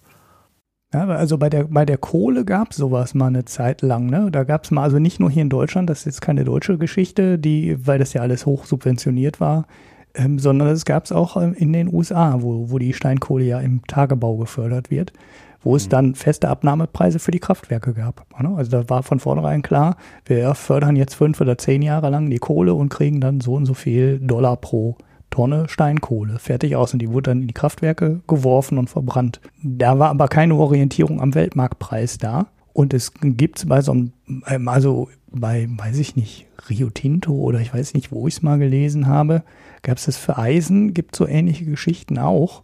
Das heißt, es gibt interessanterweise so bestimmte Märkte, die sich so rein über die Börse unseren Weltmarktpreis orientieren und aber so arbeiten. Und es gibt äh, offensichtlich andere Märkte, wo das dann irgendwie fix für bestimmte Zeit vereinbart wird und dann gibt es halt einen festen Preis. Schon ganz interessant, dass so manche Märkte so funktionieren und manche ganz anders. Ja gut, du kannst ja natürlich auch am Ölmarkt jederzeit eine Option kaufen, äh, wo ein fixer Preis ist. Ja, theoretisch. Das Problem ja. ist, dass du natürlich nie weißt, wie viel du wirklich brauchst. Naja gut, das wissen die Chinesen schon ganz genau. Also die können, die, wissen Ja, jetzt Abnahmen. mit dem Wirtschaftseinbruch ja eben nicht mehr, ne? Ja, gut, aber die, die könnten ja trotzdem sagen, wir kaufen wie, wie x Millionen oder Milliarden Barrel und wenn sie dann mehr brauchen, dann können sie die immer noch am Spotmarkt dazu kaufen. Oder äh, wenn einen neuen Vertrag dazu machen. Also so Machen Misch sie ja vielleicht. Äh, ich weiß es nicht, wie die Chinesen das regeln. So eine Mischmöglichkeit hättest du ja auch noch, immer noch, ja. So, dann kommen wir zum nächsten. Was machst du? Also Ulrich, du bist unter die Kiffer gegangen. Jetzt kommt der Drogenteil. ja, ist ein ganz kurzes, eine kleine, ähm, eine kleine Geschichte, weil es gibt immer so viele Leute, die am Markt zweifeln und meinen, dass der Markt nicht funktionieren würde und der Markt wäre ja überhaupt gar nichts, worauf man irgendwie Wert legen sollte. Und ich fand diese kleine Geschichte ganz nett, weil der sehr schön zeigte, wie Marktmechanismen dann halt doch wirken. Ja, es geht um ähm, Marihuana, das ja in den USA inzwischen relativ weitgehend legalisiert wurde. Also es sind für medizinische Zwecken, Zwecke ist es ja inzwischen die Mehrheit der Bundesstaaten, die es erlaubt hat. Und für, ähm, ja, wie übersetzt man Recreational Use, also für, für die Hobbyanwendung. ähm, wie Anwendung? Ja, wie soll man das übersetzen? Ich habe noch nie eine gute Übersetzung davon im Deutschen gehört. Da sind halt irgendwie neun oder zehn. Und Jetzt ist der, die ganze Industrie ist ja völlig durch die Decke gegangen. Also das ist auch eine der richtig dicken Bubbles, die die Börse gesehen hat in den letzten zwei oder drei Jahren. Marihuana in allen, ähm, in allen Facetten. Äh, Anbauer, äh, Veredler, es gibt ja schon Markenfirmen, die das dann verkaufen, ne? also die das aufziehen wie so ein Markenbusiness die Medizin dahinter. Es ist ja auch nicht nur THC, es sind ja ganz viele Sachen, ähm, mögliche Wirkstoffe drin. Ich habe da mal einen Podcast zugehört, da war, wurden mir auch, äh, da war ich auch sehr überrascht, welche vielen Möglichkeiten es noch gibt, aus Marihuana Medikamente und ähnliches herzustellen. Den habe ich nicht wiedergefunden, deshalb kann ich euch den leider nicht verlinken. Der Aspekt, den ich so witzig fand, ist, dass der Anbau von Marihuana inzwischen in den USA auf, die, auf den Energieverbrauch umschlägt. Das heißt, die Energieversorger können es schon merken. Ja, in Denver ist zum Beispiel der Stromversorger sagt, ähm, zwei bis vier Prozent unseres Energieverbrauchs gehen in die Zuchtanlagen für Marihuana. Das weiß ja jeder, das ist relativ energieintensiv. Das ist, muss auch relativ warm sein. Und das Licht ist äh, auch ein relativ entscheidender Faktor. Also der ist heute nicht mehr so wichtig. Das macht, machen heute eigentlich alle mit LEDs, die dann auch nur so ähm, lila Farben irgendwie leuchten. Also in der, in den Frequenzen, ähm, die die Blätter am besten verarbeiten können. Also man nimmt einfach kein weißes Licht, man kann die Frequenzen, die anderen Frequenzen sich halt schenken. Das war halt früher alles gar kein Problem, da musste man sich keine Gedanken darüber machen, weil der Markt war halt nicht frei, er war verboten und hat riesige Margen abgeworfen. Und inzwischen ähm, ist er legalisiert. Alle können anbauen. Jeder kann sich das Treibhaus oder das Warenhaus ähm, aufziehen und voll Marihuana-Pflanzen setzen. Nur ist der Marihuana-Preis, seit das legalisiert wurde, halt eingebrochen. jetzt haben die Züchter das Problem, sie kriegen für im Marihuana viel weniger Geld, als sie früher bekommen haben. Und jetzt laufen durch die Plantagen schon Leute, die die Marihuana-Züchter dabei beraten, ihren Energieverbrauch zu senken. Weil das halt einer der entscheidenden Kostenfaktoren im Anbau ist. Und hier sieht man halt zusammengefasst sehr schön, also wie der funktionierende Markt dafür sorgt, dass, dass der Wettbewerb steigt, dass die Margen fallen und sich dann die Hersteller auf einmal Gedanken machen müssen, die sie sich vorher nicht machen mussten, nämlich zum Beispiel über den Energieverbrauch. Ne? Wahrscheinlich müssen sie ihre Warenhäuser auch irgendwann mal dämmen, damit da nicht so viel Wärme rauskommt. Sie gehen wahrscheinlich auf effizientere Beleuchtung und, und, und. Das fand ich so eine ganz witzige kleine Geschichte. Und halt der Fakt, dass äh, in Denver zwei bis vier Prozent des Stromverbrauchs für Marihuana-Plantagen draufgehen, was schon zeigt, dass das äh, äh, ja, ein relevanter Wirtschaftsfaktor wird. Ja, also ist ja eigentlich alles so, wie es sein sollte, würde ich sagen. Ne? Genau, der Markt funktioniert manchmal so, wie in der Theorie vorhergesagt. So wie er sollte, aber man weiß es halt auch erst immer hinterher. ja, ob das dann auch so ist. Ist natürlich auch, äh, sobald etwas legal ist, müssen die ja auch alle Steuern bezahlen. Ja? Und dann ist natürlich auch die Preisrechnung gleich eine ganz andere. Ja. als, wenn du da, als wenn du da nur ein paar Bestechungskeller irgendwo hinschieben musst. Gut, Ulrich, dann hast du gleich noch einen hinterher, Teva. Da ja. hast du mal letzte, hast du letzte Woche so erzählt, ja, da fehlen irgendwie 800 Millionen. Und dann dachte ich mir, gut, ja, wenn die da fehlen, dann wird es ja dann irgendein Problem geben. Aber die haben eine Lösung für das Problem gefunden. Ja, das ist ja, ähm, also Cryptocurrency ist ja die Lösung äh, vor den Notenbanken, die einfach immer nur Geld drucken. Das wissen wir ja schon lange. Also es gibt ja sehr viele Leute, die diese These vertreten und meinen ja, Bitcoin wäre ja überhaupt ne, und so weiter. Bei Bitcoin kann man die These ja auch noch so halbwegs vertreten. Aber in diesem ganzen Krypto-Universum, also wenn man von Bitcoin weggeht, passieren ja wirklich obskure Dinge. Also diese 850 Millionen, die da fehlen in diesem Bitphoenix Tether-Umfeld, die hatte ich ja erwähnt. Und da hat sich was getan. Also erstens ist die Connection zwischen Bitphoenix und ähm, Tether inzwischen richtig offiziell. Da steckt ein Anteilseigner hinter, also eine Firma, die den beiden gehört. Das war mir bei der letzten Sendung noch nicht so ganz klar. Das ist vielleicht auch jetzt erst durch die Klagen des Staatsanwalts in New York richtig rausgekommen, aber es ist auf jeden Fall ein Eigner. Und dieser Eigner hat sich jetzt eine ganz tolle Lösung dafür ausgedacht, dass ihm 850 Millionen Dollar fehlen, die bei diesem Zahlungsabwickler hängen. Dazu habe ich nichts Neues gefunden. Also die, das Geld scheint halt wirklich irgendwie weg zu sein. Mir ist jetzt völlig schleierhaft, wie man da so einfach schulterzuckend dran vorbeigehen kann, dass da irgendwo 58 Millionen Dollar fehlen. Aber die Firma hat sich ganz einfach gerettet und die hat nämlich einfach einen Token Sale gemacht. Das heißt, die haben sich eine neue Kryptowährung ausgedacht. Die heißt jetzt auch nicht Tether oder irgendwas anderes, sondern die heißt jetzt Leo, also Leo. Und dieser Leo hat eine Milliarde Dollar eingesammelt. Ja, das heißt, die sind jetzt halt wirklich hingegangen und haben. Warum sollte ich diesen Leo kaufen? Ja, die, also die, die Idee dieses Leos ist, der wird irgendwann in Tether umgewandelt. Ne? Also man kann den so nach und nach soll der wieder in Tether zurückgezahlt werden. Das ist der Plan dahinter. Ne? Also der Leo Warum sollte ich das tun? ja, äh, ich kann dir das nicht beantworten, weil ich habe beim letzten Mal auch schon gesagt, ähm, haltet euch fern aus diesem ganzen Umfeld. Äh, das riecht alles sehr, sehr komisch da. Es ähm, sind die Kapital, also man kann das ja nicht Kapitalerhöhung nennen, aber so ähnlich funktioniert das ja. Dieser Token Sale wurde wohl von einigen Großaktionären oder Großinvestoren, das ist ein bisschen unklar, wohl auch in dreistelligen Millionensummen übernommen. Das heißt, es gibt Leute, die haben in dieses Ökosystem jetzt mal wieder so 100, 200, 300 Millionen reingesteckt und insgesamt ist halt eine Milliarde zusammengekommen. Ich glaube ehrlich gesagt nicht, dass da so wahnsinnig viele Kleinanleger mit an Bord sind und darüber die große Summe gekommen ist, sondern ich schätze mal, das sind wirklich irgendwelche Großanleger, die ein Interesse daran haben, dass Bitphoenix und Tether nicht zusammenbrechen, sondern irgendwie am Leben gehalten werden und sich dann wahrscheinlich sagen, ah, schiebe ich lieber noch mal 100 Millionen hinterher, als wenn mir jetzt 500 Millionen Tethers ähm, wertlos dann irgendwann ausgebucht Ist da schon wieder dieser Softbank-CEO unterwegs oder was? Der mit Bitcoin so viel Kohle verballert hat. Ja, nee, nee, also ich weiß nichts über die Hintergründe. Also die zwei Artikel, die ich dazu gelesen habe, ist nur, dass da über irgendwelche Großinvestoren ähm, gerumort wird. Also es weiß keiner genau, wer das ist und woher das Geld gekommen ist. Auf jeden Fall hat das Konstrukt jetzt aus einem Verlust von 850 Millionen ähm, eine Einnahme von eine Milliarde gemacht und jetzt haben die sogar ein bisschen mehr Geld, als sie vorher hatten. Und ja, mir ist völlig schleierhaft, ob das, äh, wer das gemacht hat, warum die das gemacht haben. Es gibt übrigens ein ganz interessantes Gerücht, dass hinter dem Bitcoin-Anstieg, der jetzt erfolgt ist, auch irgendwas aus diesem Tether-Umfeld stecken soll. Weil der Bitcoin ist, ähm, liegen jetzt gerade bei 8000 und es gibt, also meine erste Überlegung war, Leute hauen jetzt aus dem Tether ab und gehen in Bitcoin. Ne? Einfach zu wissen, okay, wenn schon Krypto, dann nehme ich wenigstens die große, wo ich weiß, wie die funktioniert.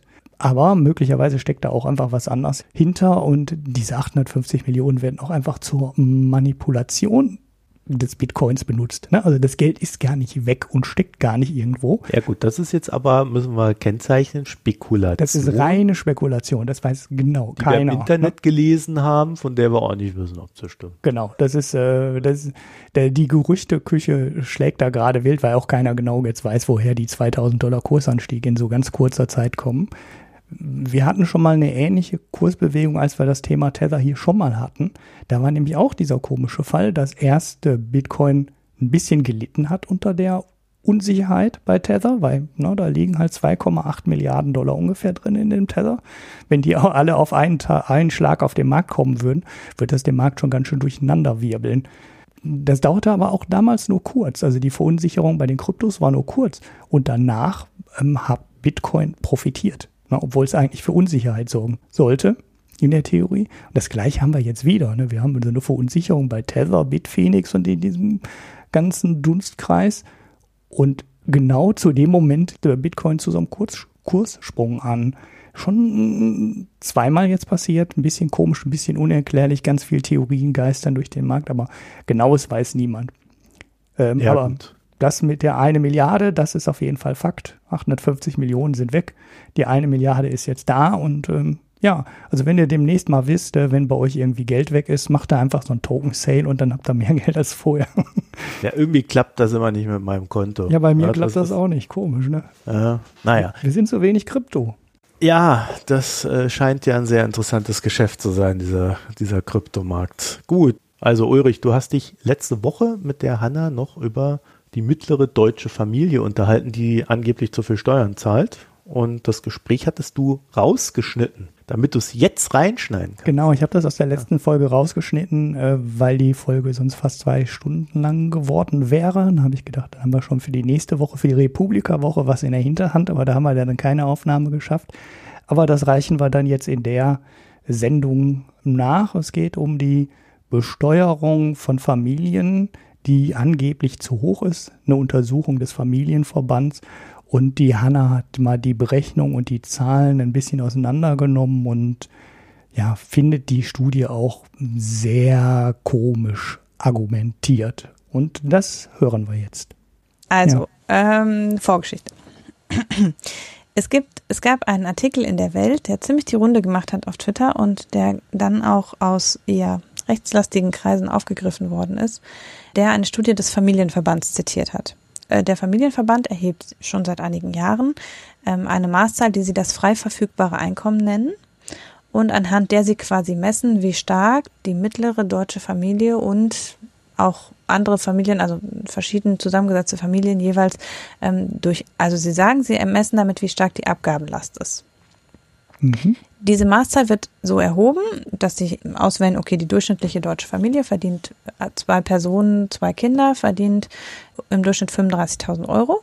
Davon ziehen sie dann die Abgabenlast ab, also Lohnsteuer, Sozialversicherung und so weiter. Und dann vergleichen sie das, was danach überbleibt, mit dem Existenzminimum für diese Anzahl an Personen. Und mhm. wenn die dann, dass man eben über dem Existenzminimum für diese Anzahl an Personen liegt, hat man eben ein positives frei verfügbares Einkommen. Und wenn man unter dem Existenzminimum liegt, hat man ein negatives frei verfügbares Einkommen. Und das vergleichen sie eben für verschiedene Familien. Und dabei kommt seit Jahren schon raus, dass eben für kinderreiche Familien und Alleinerziehende das frei verfügbare Einkommen negativ ist und für Alleinstehende oder Zweiverdienerhaushalte mit nur einem Kind eben das frei verfügbare Einkommen positiv ist. Und für Besserverdiener sowieso, also ab einem Einkommen von ungefähr 45.000 liegt man auf jeden Fall drüber, egal wie viele Kinder man hat. Und dann wurde eben dieses Jahr wieder diese Zahl berechnet und dann hieß es, okay, die, das frei verfügbare Einkommen für die deutsche Durchschnittsfamilie ist wieder gesunken, wie schon die ganzen letzten Jahre. Und darauf basiert eben dieser Artikel in der Welt. Und die Message, die der Familienverband und die Welt damit transportieren, ist, die Abgabenlast ist zu hoch. Der Familienverband strebt auch eine Klage gegen den Staat an vom Bundesverfassungsgericht, ähm, weil er sagt, dass die Familien zu stark mit Abgaben belastet sind und die wollen dagegen klagen. Und das ist aus verschiedenen Warten ist das ein bisschen wackelig, sagen wir mal. Der Zeitjournalist Marc Schieritz hat sich damit auseinandergesetzt, hat sich die Zahlen besorgt und hat sich das im Detail angeguckt.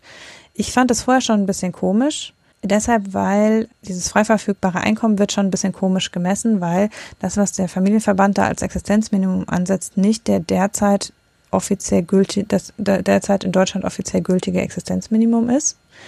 Also das Existenzminimum, was die für eine vierköpfige Familie da ansetzen, ist eben 31.000 Euro und das, was man rauskriegt, wenn man die staatliche Grenze für Existenzminimum ansetzt, wäre ungefähr 25.000 Euro. Also es gibt schon eine erhebliche Abweichung in der Berechnung des Existenzminimums. Und dann kommt noch dazu, dass das Existenzminimum ja jährlich angepasst wird. Völlig zu Recht, keine Frage. Es gibt Preissteigerungen, deshalb wird das Existenzminimum angepasst. Aber das heißt, bei gleichem Lohn und völlig konstanter Abgabenlast würde nur durch die Anpassung des Existenzminimums dieses frei verfügbare Einkommen sinken. Und genau das ist das, was nämlich passiert ist de facto. Die Abgabenlast ist in den letzten Jahren kontinuierlich gesunken. Aber weil das Existenzminimum immer angepasst wird von Jahr zu Jahr, ist das frei verfügbare Einkommen, was die berechnen, trotzdem auch gesunken. Obwohl auf die 35.000 Euro Durchschnittseinkommen heute weniger Abgaben entfallen als letztes, als vorletztes und als vorvorletztes Jahr. Mhm. Und das heißt, diese Story mit, das sind zu viele Abgaben, lässt sich auf Basis dieser Veränderungen auf jeden Fall nicht erzählen. Man kann natürlich immer noch argumentieren, dass einfach Familien stärker von Abgaben entlastet werden müssen. Keine Frage, da bin ich völlig d'accord. Aber auf jeden Fall werden die Familien nicht von Jahr zu Jahr stärker belastet durch die Abgaben, sondern sie werden von Jahr zu Jahr stärker belastet, weil die Lohnentwicklung nicht mit der Preisentwicklung äh, mithält. Weil das ist es ja de facto. Das Existenzminimum wird angepasst aufgrund der Preisentwicklung, wird jedes Jahr eben das äh, Existenzminimum angepasst. Und wenn die Lohnentwicklung damit nicht Schritt hält, dann sinkt dieses frei verfügbare Einkommen bei konstanter Abgabenlast. Und das ist das, was passiert ist. Und das heißt, dass die Lohnentwicklung nicht mit der Preisentwicklung mithält. Und das, da kann man mhm. sich zu Recht drüber aufregen. Aber das ist nichts, was im Bereich von staatlicher Regulierung liegt. Mhm. Der Staat kann bei den Abgaben was tun, der Staat hat in den letzten Jahren bei den Abgaben was getan. Er könnte sicher auch noch mehr tun, gerade zur Entlastung von Alleinerziehenden. Da haben wir ja nun auch schon oft drüber gesprochen, dass man im Bereich von Kindergeld, kostenloser Bildung und Alleinerziehenden Entlastung viel tun kann und sollte. Aber es ist jetzt diese Entwicklung bei dem frei verfügbaren Einkommen, kann man den Staat, dem Staat wirklich nicht in die Schuhe schieben. Mhm. Und ja, und das ist halt, aber natürlich ein gefundenes Fressen, auch zum Beispiel für die AfD, die ja aus ganz anderen Gründen immer für Steuersenkung plädiert, weil sie an jeder Stelle findet, der Staat klaut uns das Geld und setzt es dann für die Subventionierung von keine Ahnung welchen Verschwörungstheorien ein oder was. Also die AfD argumentiert ja für Steuerentlastung gar nicht, weil sie sich um die Armen so sorgt, aber das ist natürlich ein gefundenes Fressen. Und es ist auch, finde ich, ein bisschen falsch, zu argumentieren, dass man bei einer ohnehin schon geringen Abgabenbelastung bei der vierköpfigen Durchschnittsfamilie, ob das jetzt unbedingt die Familie ist, die noch weiter von Abgaben entlastet werden müsste. Ob man eben nicht eher sagt, man guckt zum Beispiel, dass bei Familien mit vielen Kindern oder dass bei Alleinerziehenden viel mehr Bedarf ist, als jetzt mit dieser Durchschnittsfamilie zu argumentieren.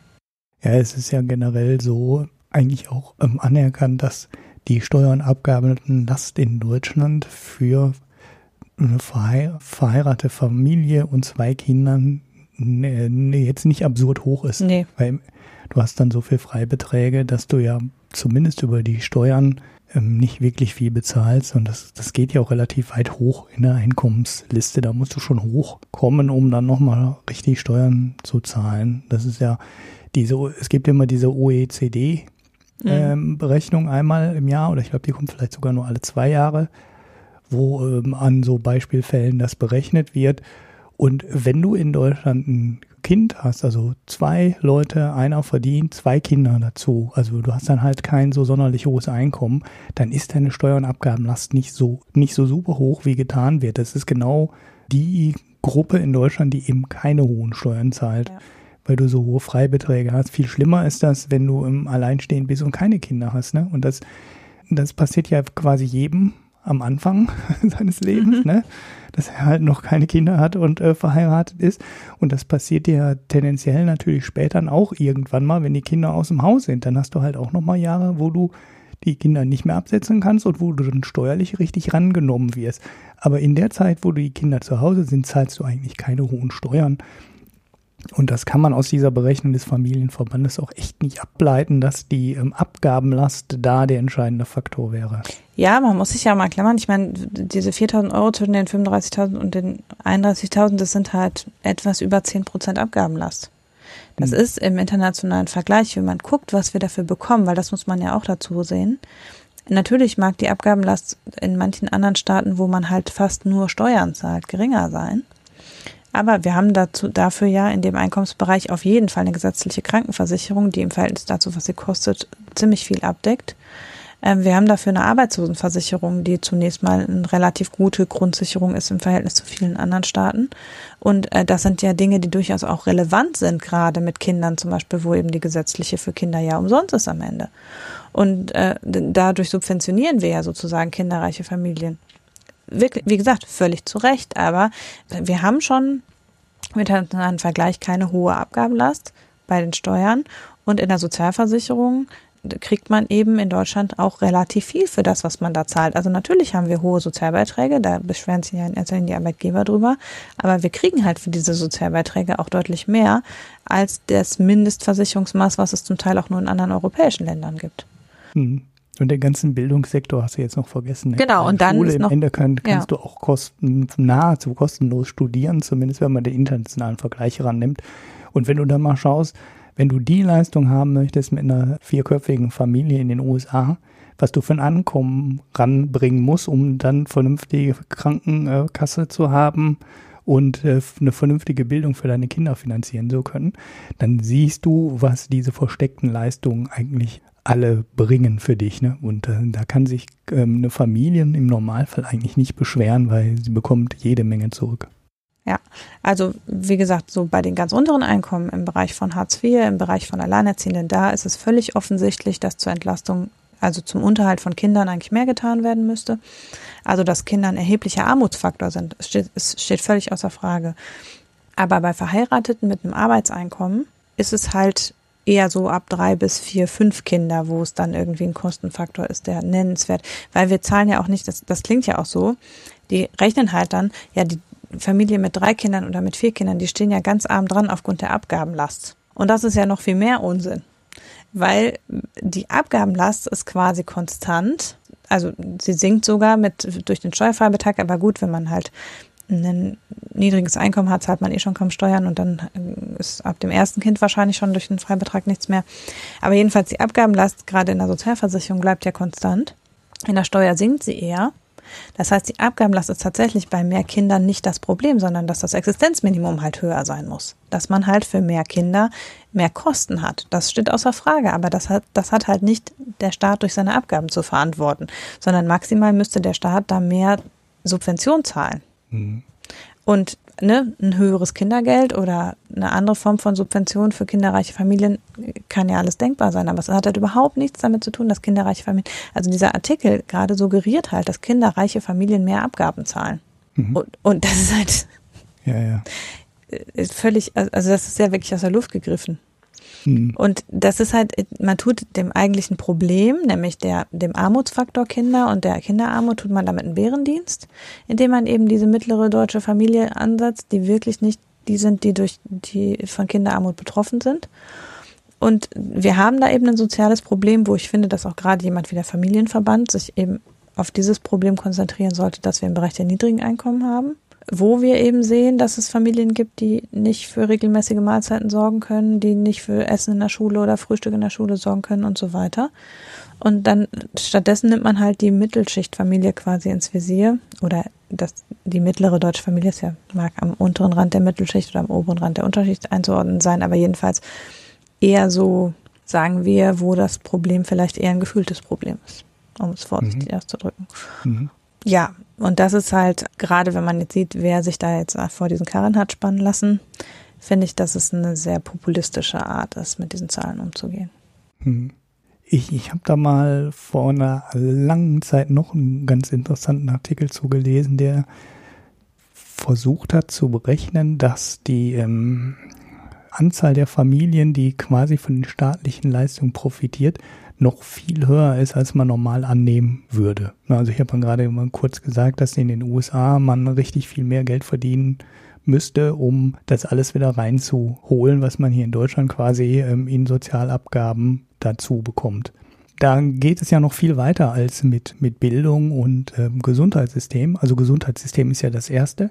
Der zweite Faktor ist Bildung und dass die ähm, Einkommensklasse, die quasi immer noch von staatlichen Leistungen profitiert, wenn du Kinder hast, noch viel, viel höher geht. Also das wir, da geht es halt nicht um 35.000 Euro Einkommen, sondern da geht es auch noch um 50, 60.000 Euro mhm, Einkommen. Und das sind alles noch ähm, Netto-Profiteure. Und das liegt daran, dass du, wenn du ein Einkommen hast, tendenziell auch mehr in der Lage bist, von staatlichen Leistungen zu profitieren. Mhm. Also das hört sich jetzt komplett bescheuert an. Aber wenn du jetzt Hartz-IVler zum Beispiel bist und du hast kein Geld, dann kannst du halt nicht ins Schwimmbad gehen. Du hast auch keinen Stand. Dann kommen die Freibeträge dazu, die ja dazu führen, dass wir bei höheren Einkommen ohnehin Kinder sich mehr lohnen als bei geringen Einkommen. Mhm. Oder du hast eine staatliche Musikschule. Ne? Mhm. Du hast Sportvereine, die unterstützt werden vom Staat, ne? die Platzanlagen und so, die werden ja alle für einen Appel und ein Ei an den Verein vermietet und da zahlt ja keiner eine reelle Miete für die Anlagen. Und wenn du diese ganzen Sachen, die dazukommen, äh, wichtigster Faktor übrigens das Studium, ne? das ist ja auch dann eher von ähm, etwas besser verdienenden gezogen wird, ne? weil das ist ja immer alles noch sehr äh, über die Familie ja vererbbar. Also vererbbar ist jetzt nicht der richtige Punkt, aber ähm, gut ausgebildete sorgen auch dafür, dass ihre Kinder gut ausgebildet werden und dann eben auch das Studium in Anspruch nehmen, was bei Hartz IV viel seltener passiert. Und wenn du das alles mit einrechnest, ne, also auch diese erhöhte Inanspruchnahme staatlicher Leistungen, hast du diese Schwelle, äh, wo der Staat dir mehr Geld gibt, ähm, als du in den Staat einzahlst, noch viel, viel höher. Und wir reden dann nicht über 35.000 Euro, sondern wir reden dann noch über viel, viel mehr Geld. Und die Leute, die dann mit Kindern wirklich netto in die Staatskasse einzahlen, das sind dann so Leute, die 80 oder 100 oder 120.000 Euro verdienen. So hoch musste dann kommen, weil vorher ähm, bekommen die Leute netto immer noch so viel an Leistung zurück, dass sie davon profitieren. Und äh, das Dell stellt jetzt diese Familienverbandstudie so überhaupt nicht dar. Ich weiß nicht, ob diese Studie, die ich jetzt ja gerade im Kopf habe, so belastbar ist, aber ähm, die schien mir sehr plausibel zu sein. Ja, es ist halt hier auch wieder so ein Abgrenzungsproblem, glaube ich, dass halt sich einfach äh, die Mittelschicht gefühlt eben sehr stark belastet sieht oder nach unten abgrenzen muss. Und es geht halt da wieder so hin, dass sozusagen eben das, wovon man alles profitiert, nicht so wahrgenommen wird wie das, was man halt an den Staat oder an die Allgemeinheit nur mal abdrücken muss. Und entsprechend eben da das, das Jammern gerade über Abgabenlast ist, glaube ich, auch relativ weit runter in, der Mittel, in die Mittelschicht noch relativ verbreitet, weil es auch irgendwie da so ein, so ein, so ein Abgrenzungsding ist. So ein, ja, ich arbeite ja und dann kriege ich dafür nichts zurück. Mhm, ja. ja. Nicht umsonst ich, ist es eben was, was vor allem in konservativen Kreisen auch jetzt sehr die Runde gemacht hat. Ja, gut. Haben wir versucht, uns kurz zu halten, ne? Ja. So, wir beide haben jetzt noch äh, eine kleine Ergänzung zum Thema Seidenstraße, was ich äh, letztes Mal aufgeworfen habe. Also letztes Mal, als ich da war. Vorletztes Mal, vorletzte Folge müsste das gewesen sein. Und zwar wollte ich da jetzt ergänzen, da gab es ein Meinungsstück in der New York Times von Deborah Bräutigam. Ich weiß gar nicht, wie spricht man das denn auf Englisch? Bräutigam. Ja. nie so wie äh, du erwartest. Nie so. Ja, ja, genau. Deborah, Deborah Bräutigam äh, von der Johns Hopkins University hat ein Meinungsstück in der New York Times veröffentlicht und da äh, zitiert sie dann auch so ein paar verschiedene äh, Studien. Und Im Kern geht es darum, es gibt sehr wenig Beweise dafür, dass China eine Schuldenfallendiplomatie betreibt. Auch weil es sehr viele Neuverhandlungen zugunsten der Kreditnehmer gibt. Ich habe die Zahl 80 im Hinterkopf, habe das jetzt aber letztens nicht mehr gefunden. Äh, das war, war eine andere Quelle. Und ich glaube, da hatte ich im Economist irgendwas gelesen. So, und die Autorin vertritt einfach die These, dass es sich bei dieser Seidenstraßendiplomatie generell nicht um, ja, so also diese Schuldenfallendiplomatie betrifft, äh, handelt, sondern dass es sich um so eine Art chinesisch geprägte Globalisierung handelt. Also quasi der Gegenentwurf zum westlichen System. Und so würde sie das alles deuten und entsprechend einordnen. Und dann sollte man weniger Angst vor davor haben, dass China irgendwelche Staaten erpresst, sondern man müsste sich dann halt auch mit der Strategie auseinandersetzen, die sie da fahren und dem etwas entgegenstellen. Und da war ich doch der Meinung, da haben wir mit dem Beispiel Japan doch ein recht cleveres Beispiel gefunden gehabt, wo es einfach besser läuft als das, was die USA da momentan tun. Ja, so viel zur Ergänzung äh, an der Stelle. Haben wir jetzt auch fairerweise noch reingenommen, weil wir ja so ein bisschen äh, auch diese Schuldenfallen-Diplomatie thematisiert hatten, äh, dass das ein, äh, eins, eins der Probleme an China ist. Das Problem ist vielleicht gar nicht so groß. Darauf achten muss man natürlich trotzdem, weil es ja schon ein paar Hinweise gibt, dass es immer wieder zu Problemen kommt. Und, und das ist aber auch etwas, was äh, dem, den westlichen äh, Leuten passiert, wenn du einem Staat, wo ein paar Kleptokraten drin sitzen, Geld gibst, ja, dann ist das Geld weg. Mhm. Ja, es ist egal, wer es Geld gibt, das Geld wandert natürlich nicht zu den Leuten, die es brauchen. Ja, so, und damit, lieber Ulrich, kommen wir zum Gesellschaftsteil. Hast du mal wieder einen Podcast für uns? ich habe einen Podcast. Äh. Wann hast du denn mal keinen Podcast? ich hatte mir Sachen bereitgelegt, aber irgendwie nicht in die Shownotes eingetragen und habe dann ähm, beim Suchen festgestellt, in den Shownotes ist ja schon ein Eintrag von mir. Und den habe ich letzte Mal äh, nicht empfohlen. Also, ja. außer ich irre mich. ich bin jetzt total durcheinander. Aber dann habe ich den vielleicht dann zweimal empfohlen. Ja, ist wirklich ein Podcast. Und zwar von Slate Money. Bin mir nicht sicher, ob ich überhaupt schon mal was aus der Serie hier gepickt habe. Das ist auch so ein Podcast, den ich schon länger höre. Wirtschaftsthemen. Ähm, Slate ist ja so ein Online-Magazin. Und die machen im äh, Wirtschaftsumfeld zumindest einen Podcast.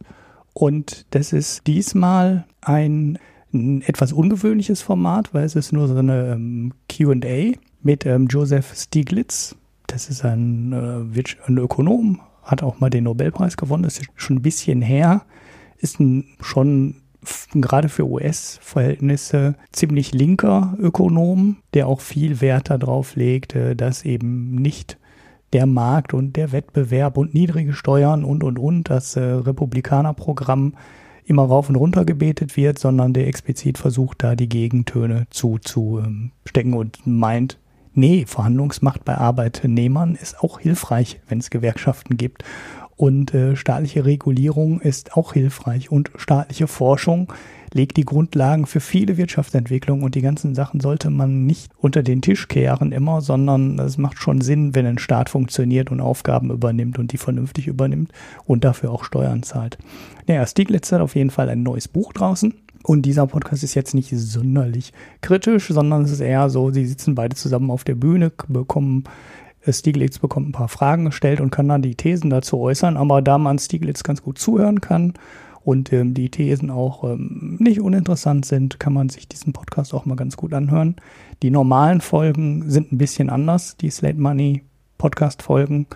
Das ist ähm, aber immer so eine Dreiviertelstunde, knappe Stunde. Es gibt auch so ein Plusformat, wo man Geld einwerfen muss, um dann noch so ein bisschen noch ein extra Thema, manchmal zwei extra Themen zu kommen zu bekommen, kann ich Ihnen gar nicht genau sagen, weil ich werfe das Geld da nicht ein. Ja, kann ich empfehlen. Ich kann auch die Serie empfehlen. Wer Wirtschaftspodcast sucht, damit äh, hat man schon mal einen ganz guten Anlaufpunkt. Und der Podcast, die Folge ist halt auch ganz interessant wegen des Gastes. Okay.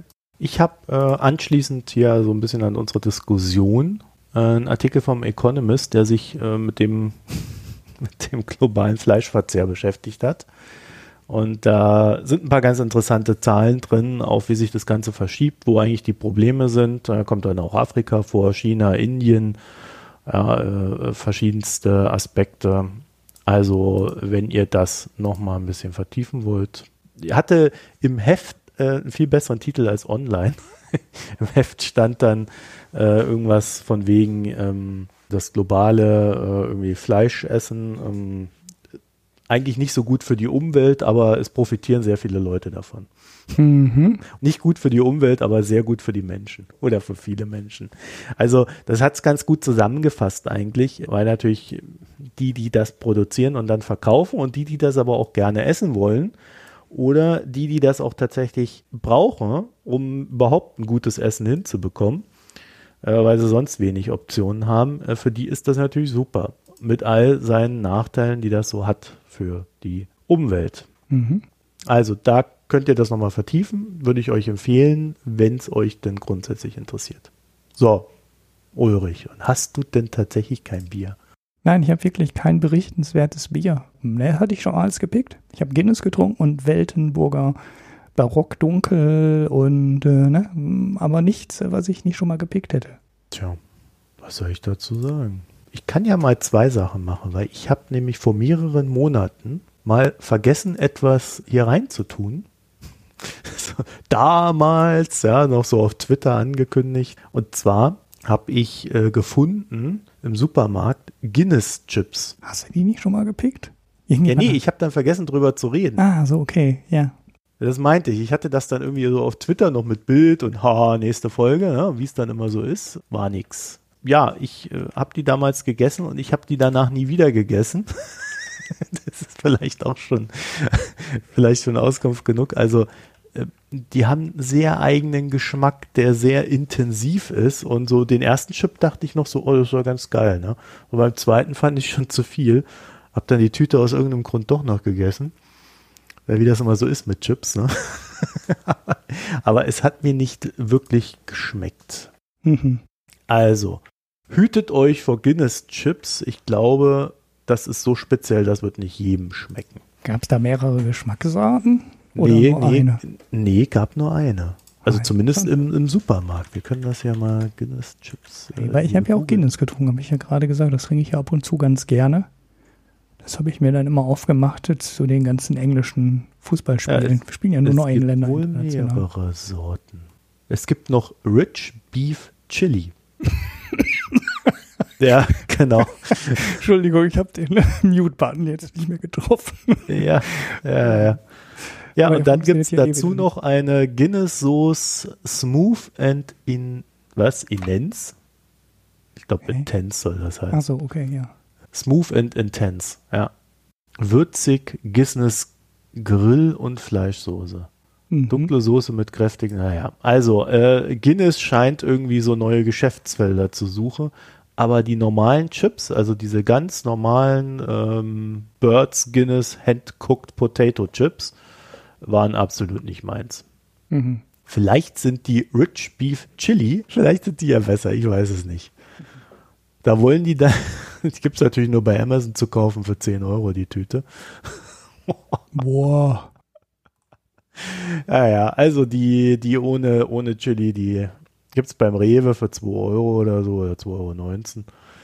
Und lassen wir das. Äh, ich habe getrunken, auch schon wieder eine Weile her, Amarsi Double IPA oder mhm. IPA. Mhm.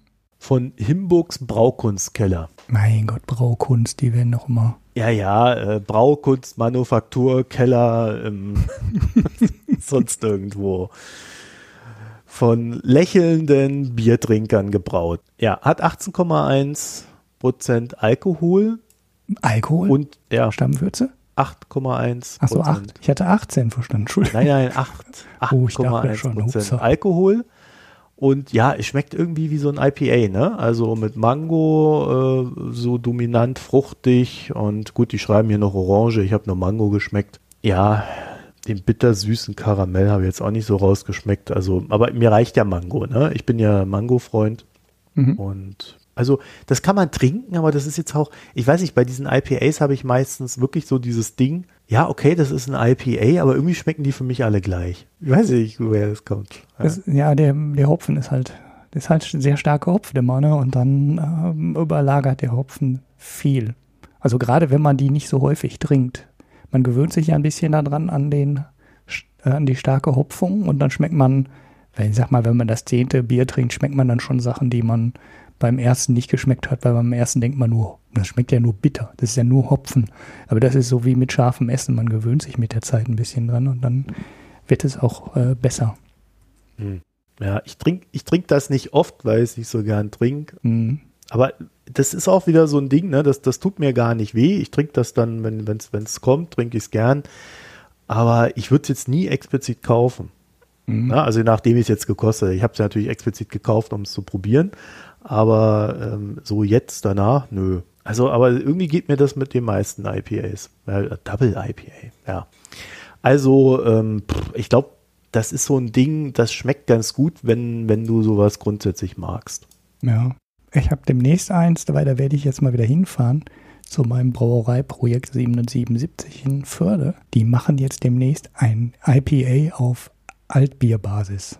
Ich habe keine Ahnung, ob das funktionieren kann oder nicht, aber. Ei, ei, ei, äh, also ja, ja, man kann ja eine IPA auch. Todesmutig schleppte er sich zum Bierhändler.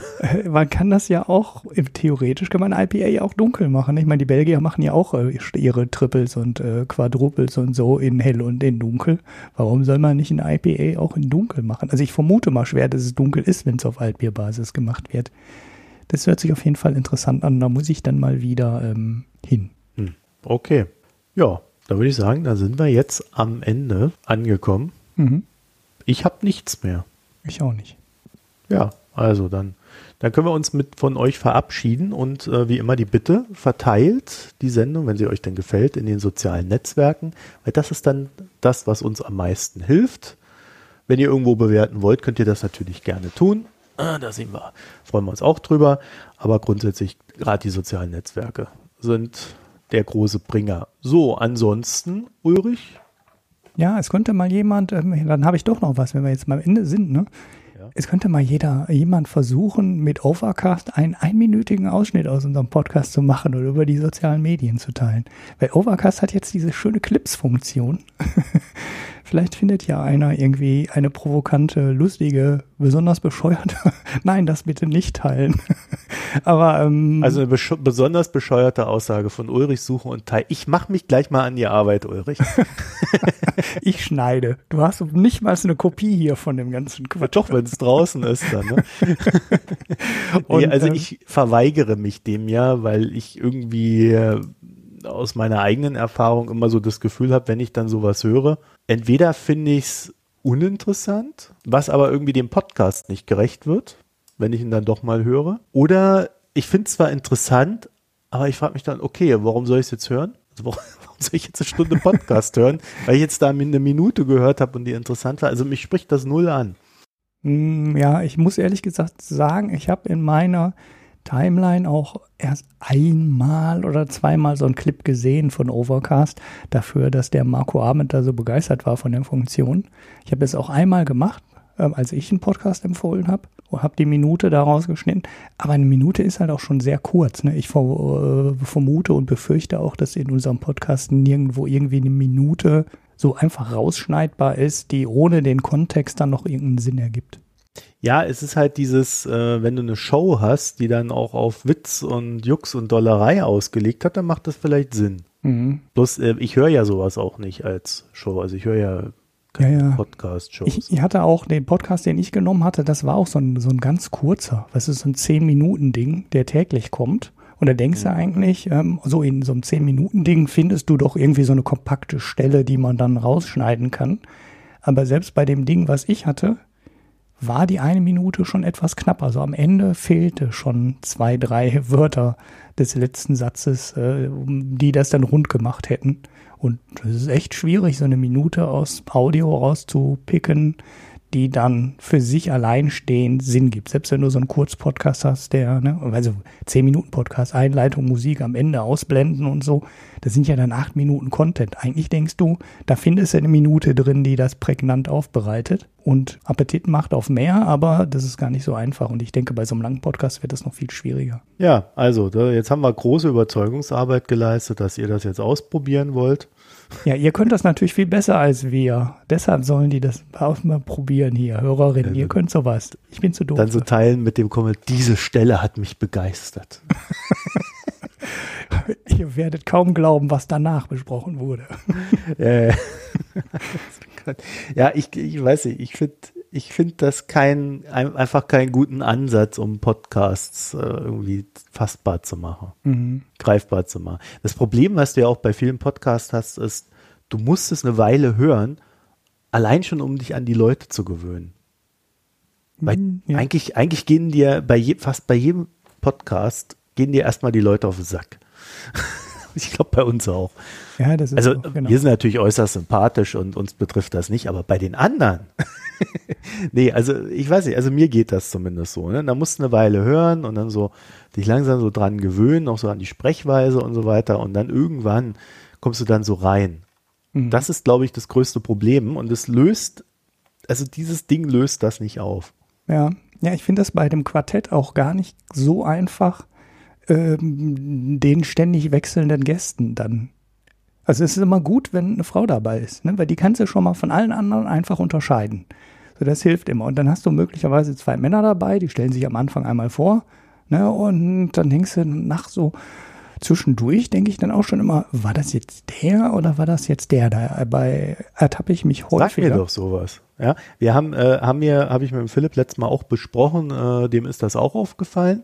Und wir wollen das jetzt so auflösen, dass wir dann, also nächstes Mal wird übrigens eine Frau dabei sein, wieder, mhm. ja, also schon mal vorsorglich. Ähm, geht, also wenn denn alles so stattfindet, geht um Hartz IV, kann ich auch schon sagen. Äh, mehr wird noch nicht verraten. Und ähm, ja, also wir wollen das jetzt so ein bisschen dadurch auflösen, dass wir äh, ja einfach am Anfang öfter nochmal den Namen sagen, bevor jemand spricht.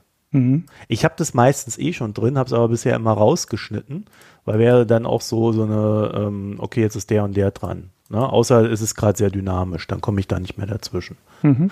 Ja, ähm, wobei ich beim Schneiden ja immer so das Gefühl habe, die Stimmen sind recht eindeutig eigentlich. Bloß klar, wenn du es nur einmal hörst, wer das ist, äh, dann verfängt das natürlich nicht recht schnell. Genau, du hast auch vor allem, äh, du hast ja dann die Einführungszeit auch dabei vor der Aufnahme, ne? hast dich natürlich ja, mehr an die Stimmen gewöhnt und, und so weiter. Ja, ja genau, du also, bist dann, ja. Das Quart dem Quartett hört man ja nicht die Arbeit an, die da drin steckt. Ne? Mhm. Das, ist ja, das ist ja die größte Schweinerei eigentlich an dem Ding. Äh, wir haben vorab einen Haufen Arbeit. Äh, wir haben sehr viel Zeit, die wir reinstecken zum, ja, und, uns selber informieren. Also der Philipp macht mir dann immer so ein Dossier, wo ich dann irgendwie so gefühlt 20 Links habe, die ich mir alle durchlesen muss. Ja, am Ende stelle ich da fünf, sechs Fragen. Hm. Das, ich muss es halt nur tun, auch, um mich so vorzubereiten, weil ich jederzeit mitdiskutieren können muss. Weil wenn die Diskussion nicht anläuft, was wir ja auch schon ein paar Mal hatten, dann, dann habe ich noch viel mehr Fragen im Hintergrund. Also ich habe die meisten Fragen gar nicht gestellt, weil die die selbst reingebaut haben. Mhm. Also das ist so ein bisschen das Prinzip wir briefen natürlich die Leute da auch so ein bisschen, äh, damit sie wissen, in welche Richtung das geht, in die sie dann interessanterweise auch automatisch wandern. Mhm. Also das hat dann so diese, daher kommt diese Eigendynamik. Ja, bloß die Vorbereitung hast du halt trotzdem und dann wird das Quartett auch nochmal ganz anders geschnitten als äh, das, was wir hier nochmal schneiden. Also viel stringenter, ohne was rauszunehmen. Mhm. Das ist echt so ein Thema für sich. Ich, aber ich sage ja auch, äh, wahrscheinlich ein gut geschnittener Podcast, dem hört man das einfach nicht an, wie viel Arbeit auch da hinten dran steckt. Mhm.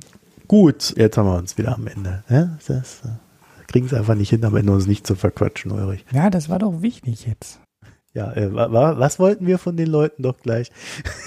verteilt euch, äh, verteilt uns, nicht euch, uns in den sozialen Netzwerken, also den Podcast und wie auch immer ihr das wollt, ja. Mit oder ohne Soundschnitt. Wir sind da nicht wählerisch, wir nehmen jeden äh, und alles. Ja, ja, die Soundschnipsel gehen ja sowieso nur, wenn du Overcast hast, weil es die einzige App ist, die es im Moment erlaubt. Ja, ich glaube, kann man da nicht noch mit, äh, gab es da nicht noch eine, ja, ist ja auch egal. Ich meine, es gab noch eine, die das schon konnte. Ach so, Aber vielleicht war das nur für die, die Podcaster selber. Ja, ja. Okay, also, dann eine schöne, ach so, ja, äh, vergesst die Spenden nicht. Das, was uns am Leben erhält, das, was uns die Republika finanziert. so mal ein praktisches Beispiel. Aber jetzt sparen wir wieder für die Website.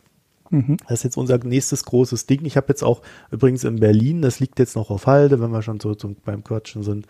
Äh, ich habe noch eine Foreign Times aufgenommen, die ich noch nicht geschafft habe zu schneiden, weil ich jetzt äh, irgendwie so unerwartet so zwei, drei Reisen reinbekommen habe unterwegs bin und eigentlich wollte ich die letztes Wochenende veröffentlichen, ich habe es aber nicht geschafft. Dauert noch ein bisschen, ich habe es nicht vergessen, ist noch da, ist total interessant mit äh, Volker Stanzel, der war Botschafter in China und in Japan und wir unterhalten uns so allgemein über deutsche Außenpolitik. Und mhm. am Ende gibt es noch einen kleinen Schlenker Richtung China. Unter einer Stunde. Oh. Ja, habe ich äh, äh, im Zuge der Republika aufgenommen. Also ich bin dann da kurz zur DGAP, da ist der, ich glaube, Vizedirektor oder sowas. Ja, das sage ich dann vorne dran nochmal richtig, was da genau ist. Bin, hab das dann aufgenommen am, am Montag und bin dann erst danach zur Republika eingefahren. Mhm. Ja, also hat sich in mehrfacher Hinsicht gelohnt, die Reise. Aber wie gesagt, jetzt fangen wir wieder an, für die Internetseite zu sparen, weil da geht's jetzt äh, weiter. Ich glaube, wir verraten nicht zu viel, Ulrich, wenn wir sagen, das läuft jetzt natürlich auch so in Richtung Bezahlmöglichkeiten, ne? wie man sich von Werbung freikaufen kann. So in die Richtung müssen wir jetzt so als nächstes wandeln. Hm. Ja, dann können wir uns ja überlegen, wie wir, wie wir das genau gestalten. Wir können ja auch sagen, so eine Spezialaufnahme wie das Quartett kann, kann man ja auch mal eine Woche hinter so einer Paywall verschwinden lassen. Ne? Da kriegen wir zwar Prügel von unseren Hörerinnen, aber ähm, wer weiß, was wir da so tun. Ja. Muss man wahrscheinlich auch ein bisschen mitspielen mit den Optionen. Ja. Werden wir ausprobieren. Grundsätzlich ist aber unser Ziel, alles freizuhalten. Ich könnte mir dann auch vorstellen, dass zum Beispiel ein Werbepartner einfach mal so ein Ding freikaufen kann, ne? Ja. Könnte man ja auch machen. Da gibt es viele Möglichkeiten. Aber grundsätzlich, äh, ich versichere es nochmal, äh, habe ich ja immer schon wieder gesagt, die Hauptsendung, die wöchentliche, die wird äh, immer frei bleiben dann halt nur gegebenenfalls mit Werbung. Das können wir euch dann nicht ersparen bei unserer finanziellen Lage. Ja, ja okay, jetzt hören wir auf, bevor wir, bevor wir zu viel Hörerinnen verkraulen. Also, bis bald euch, eine schöne Zeit. Tschüss. Vielen Dank fürs Zuhören. Ciao.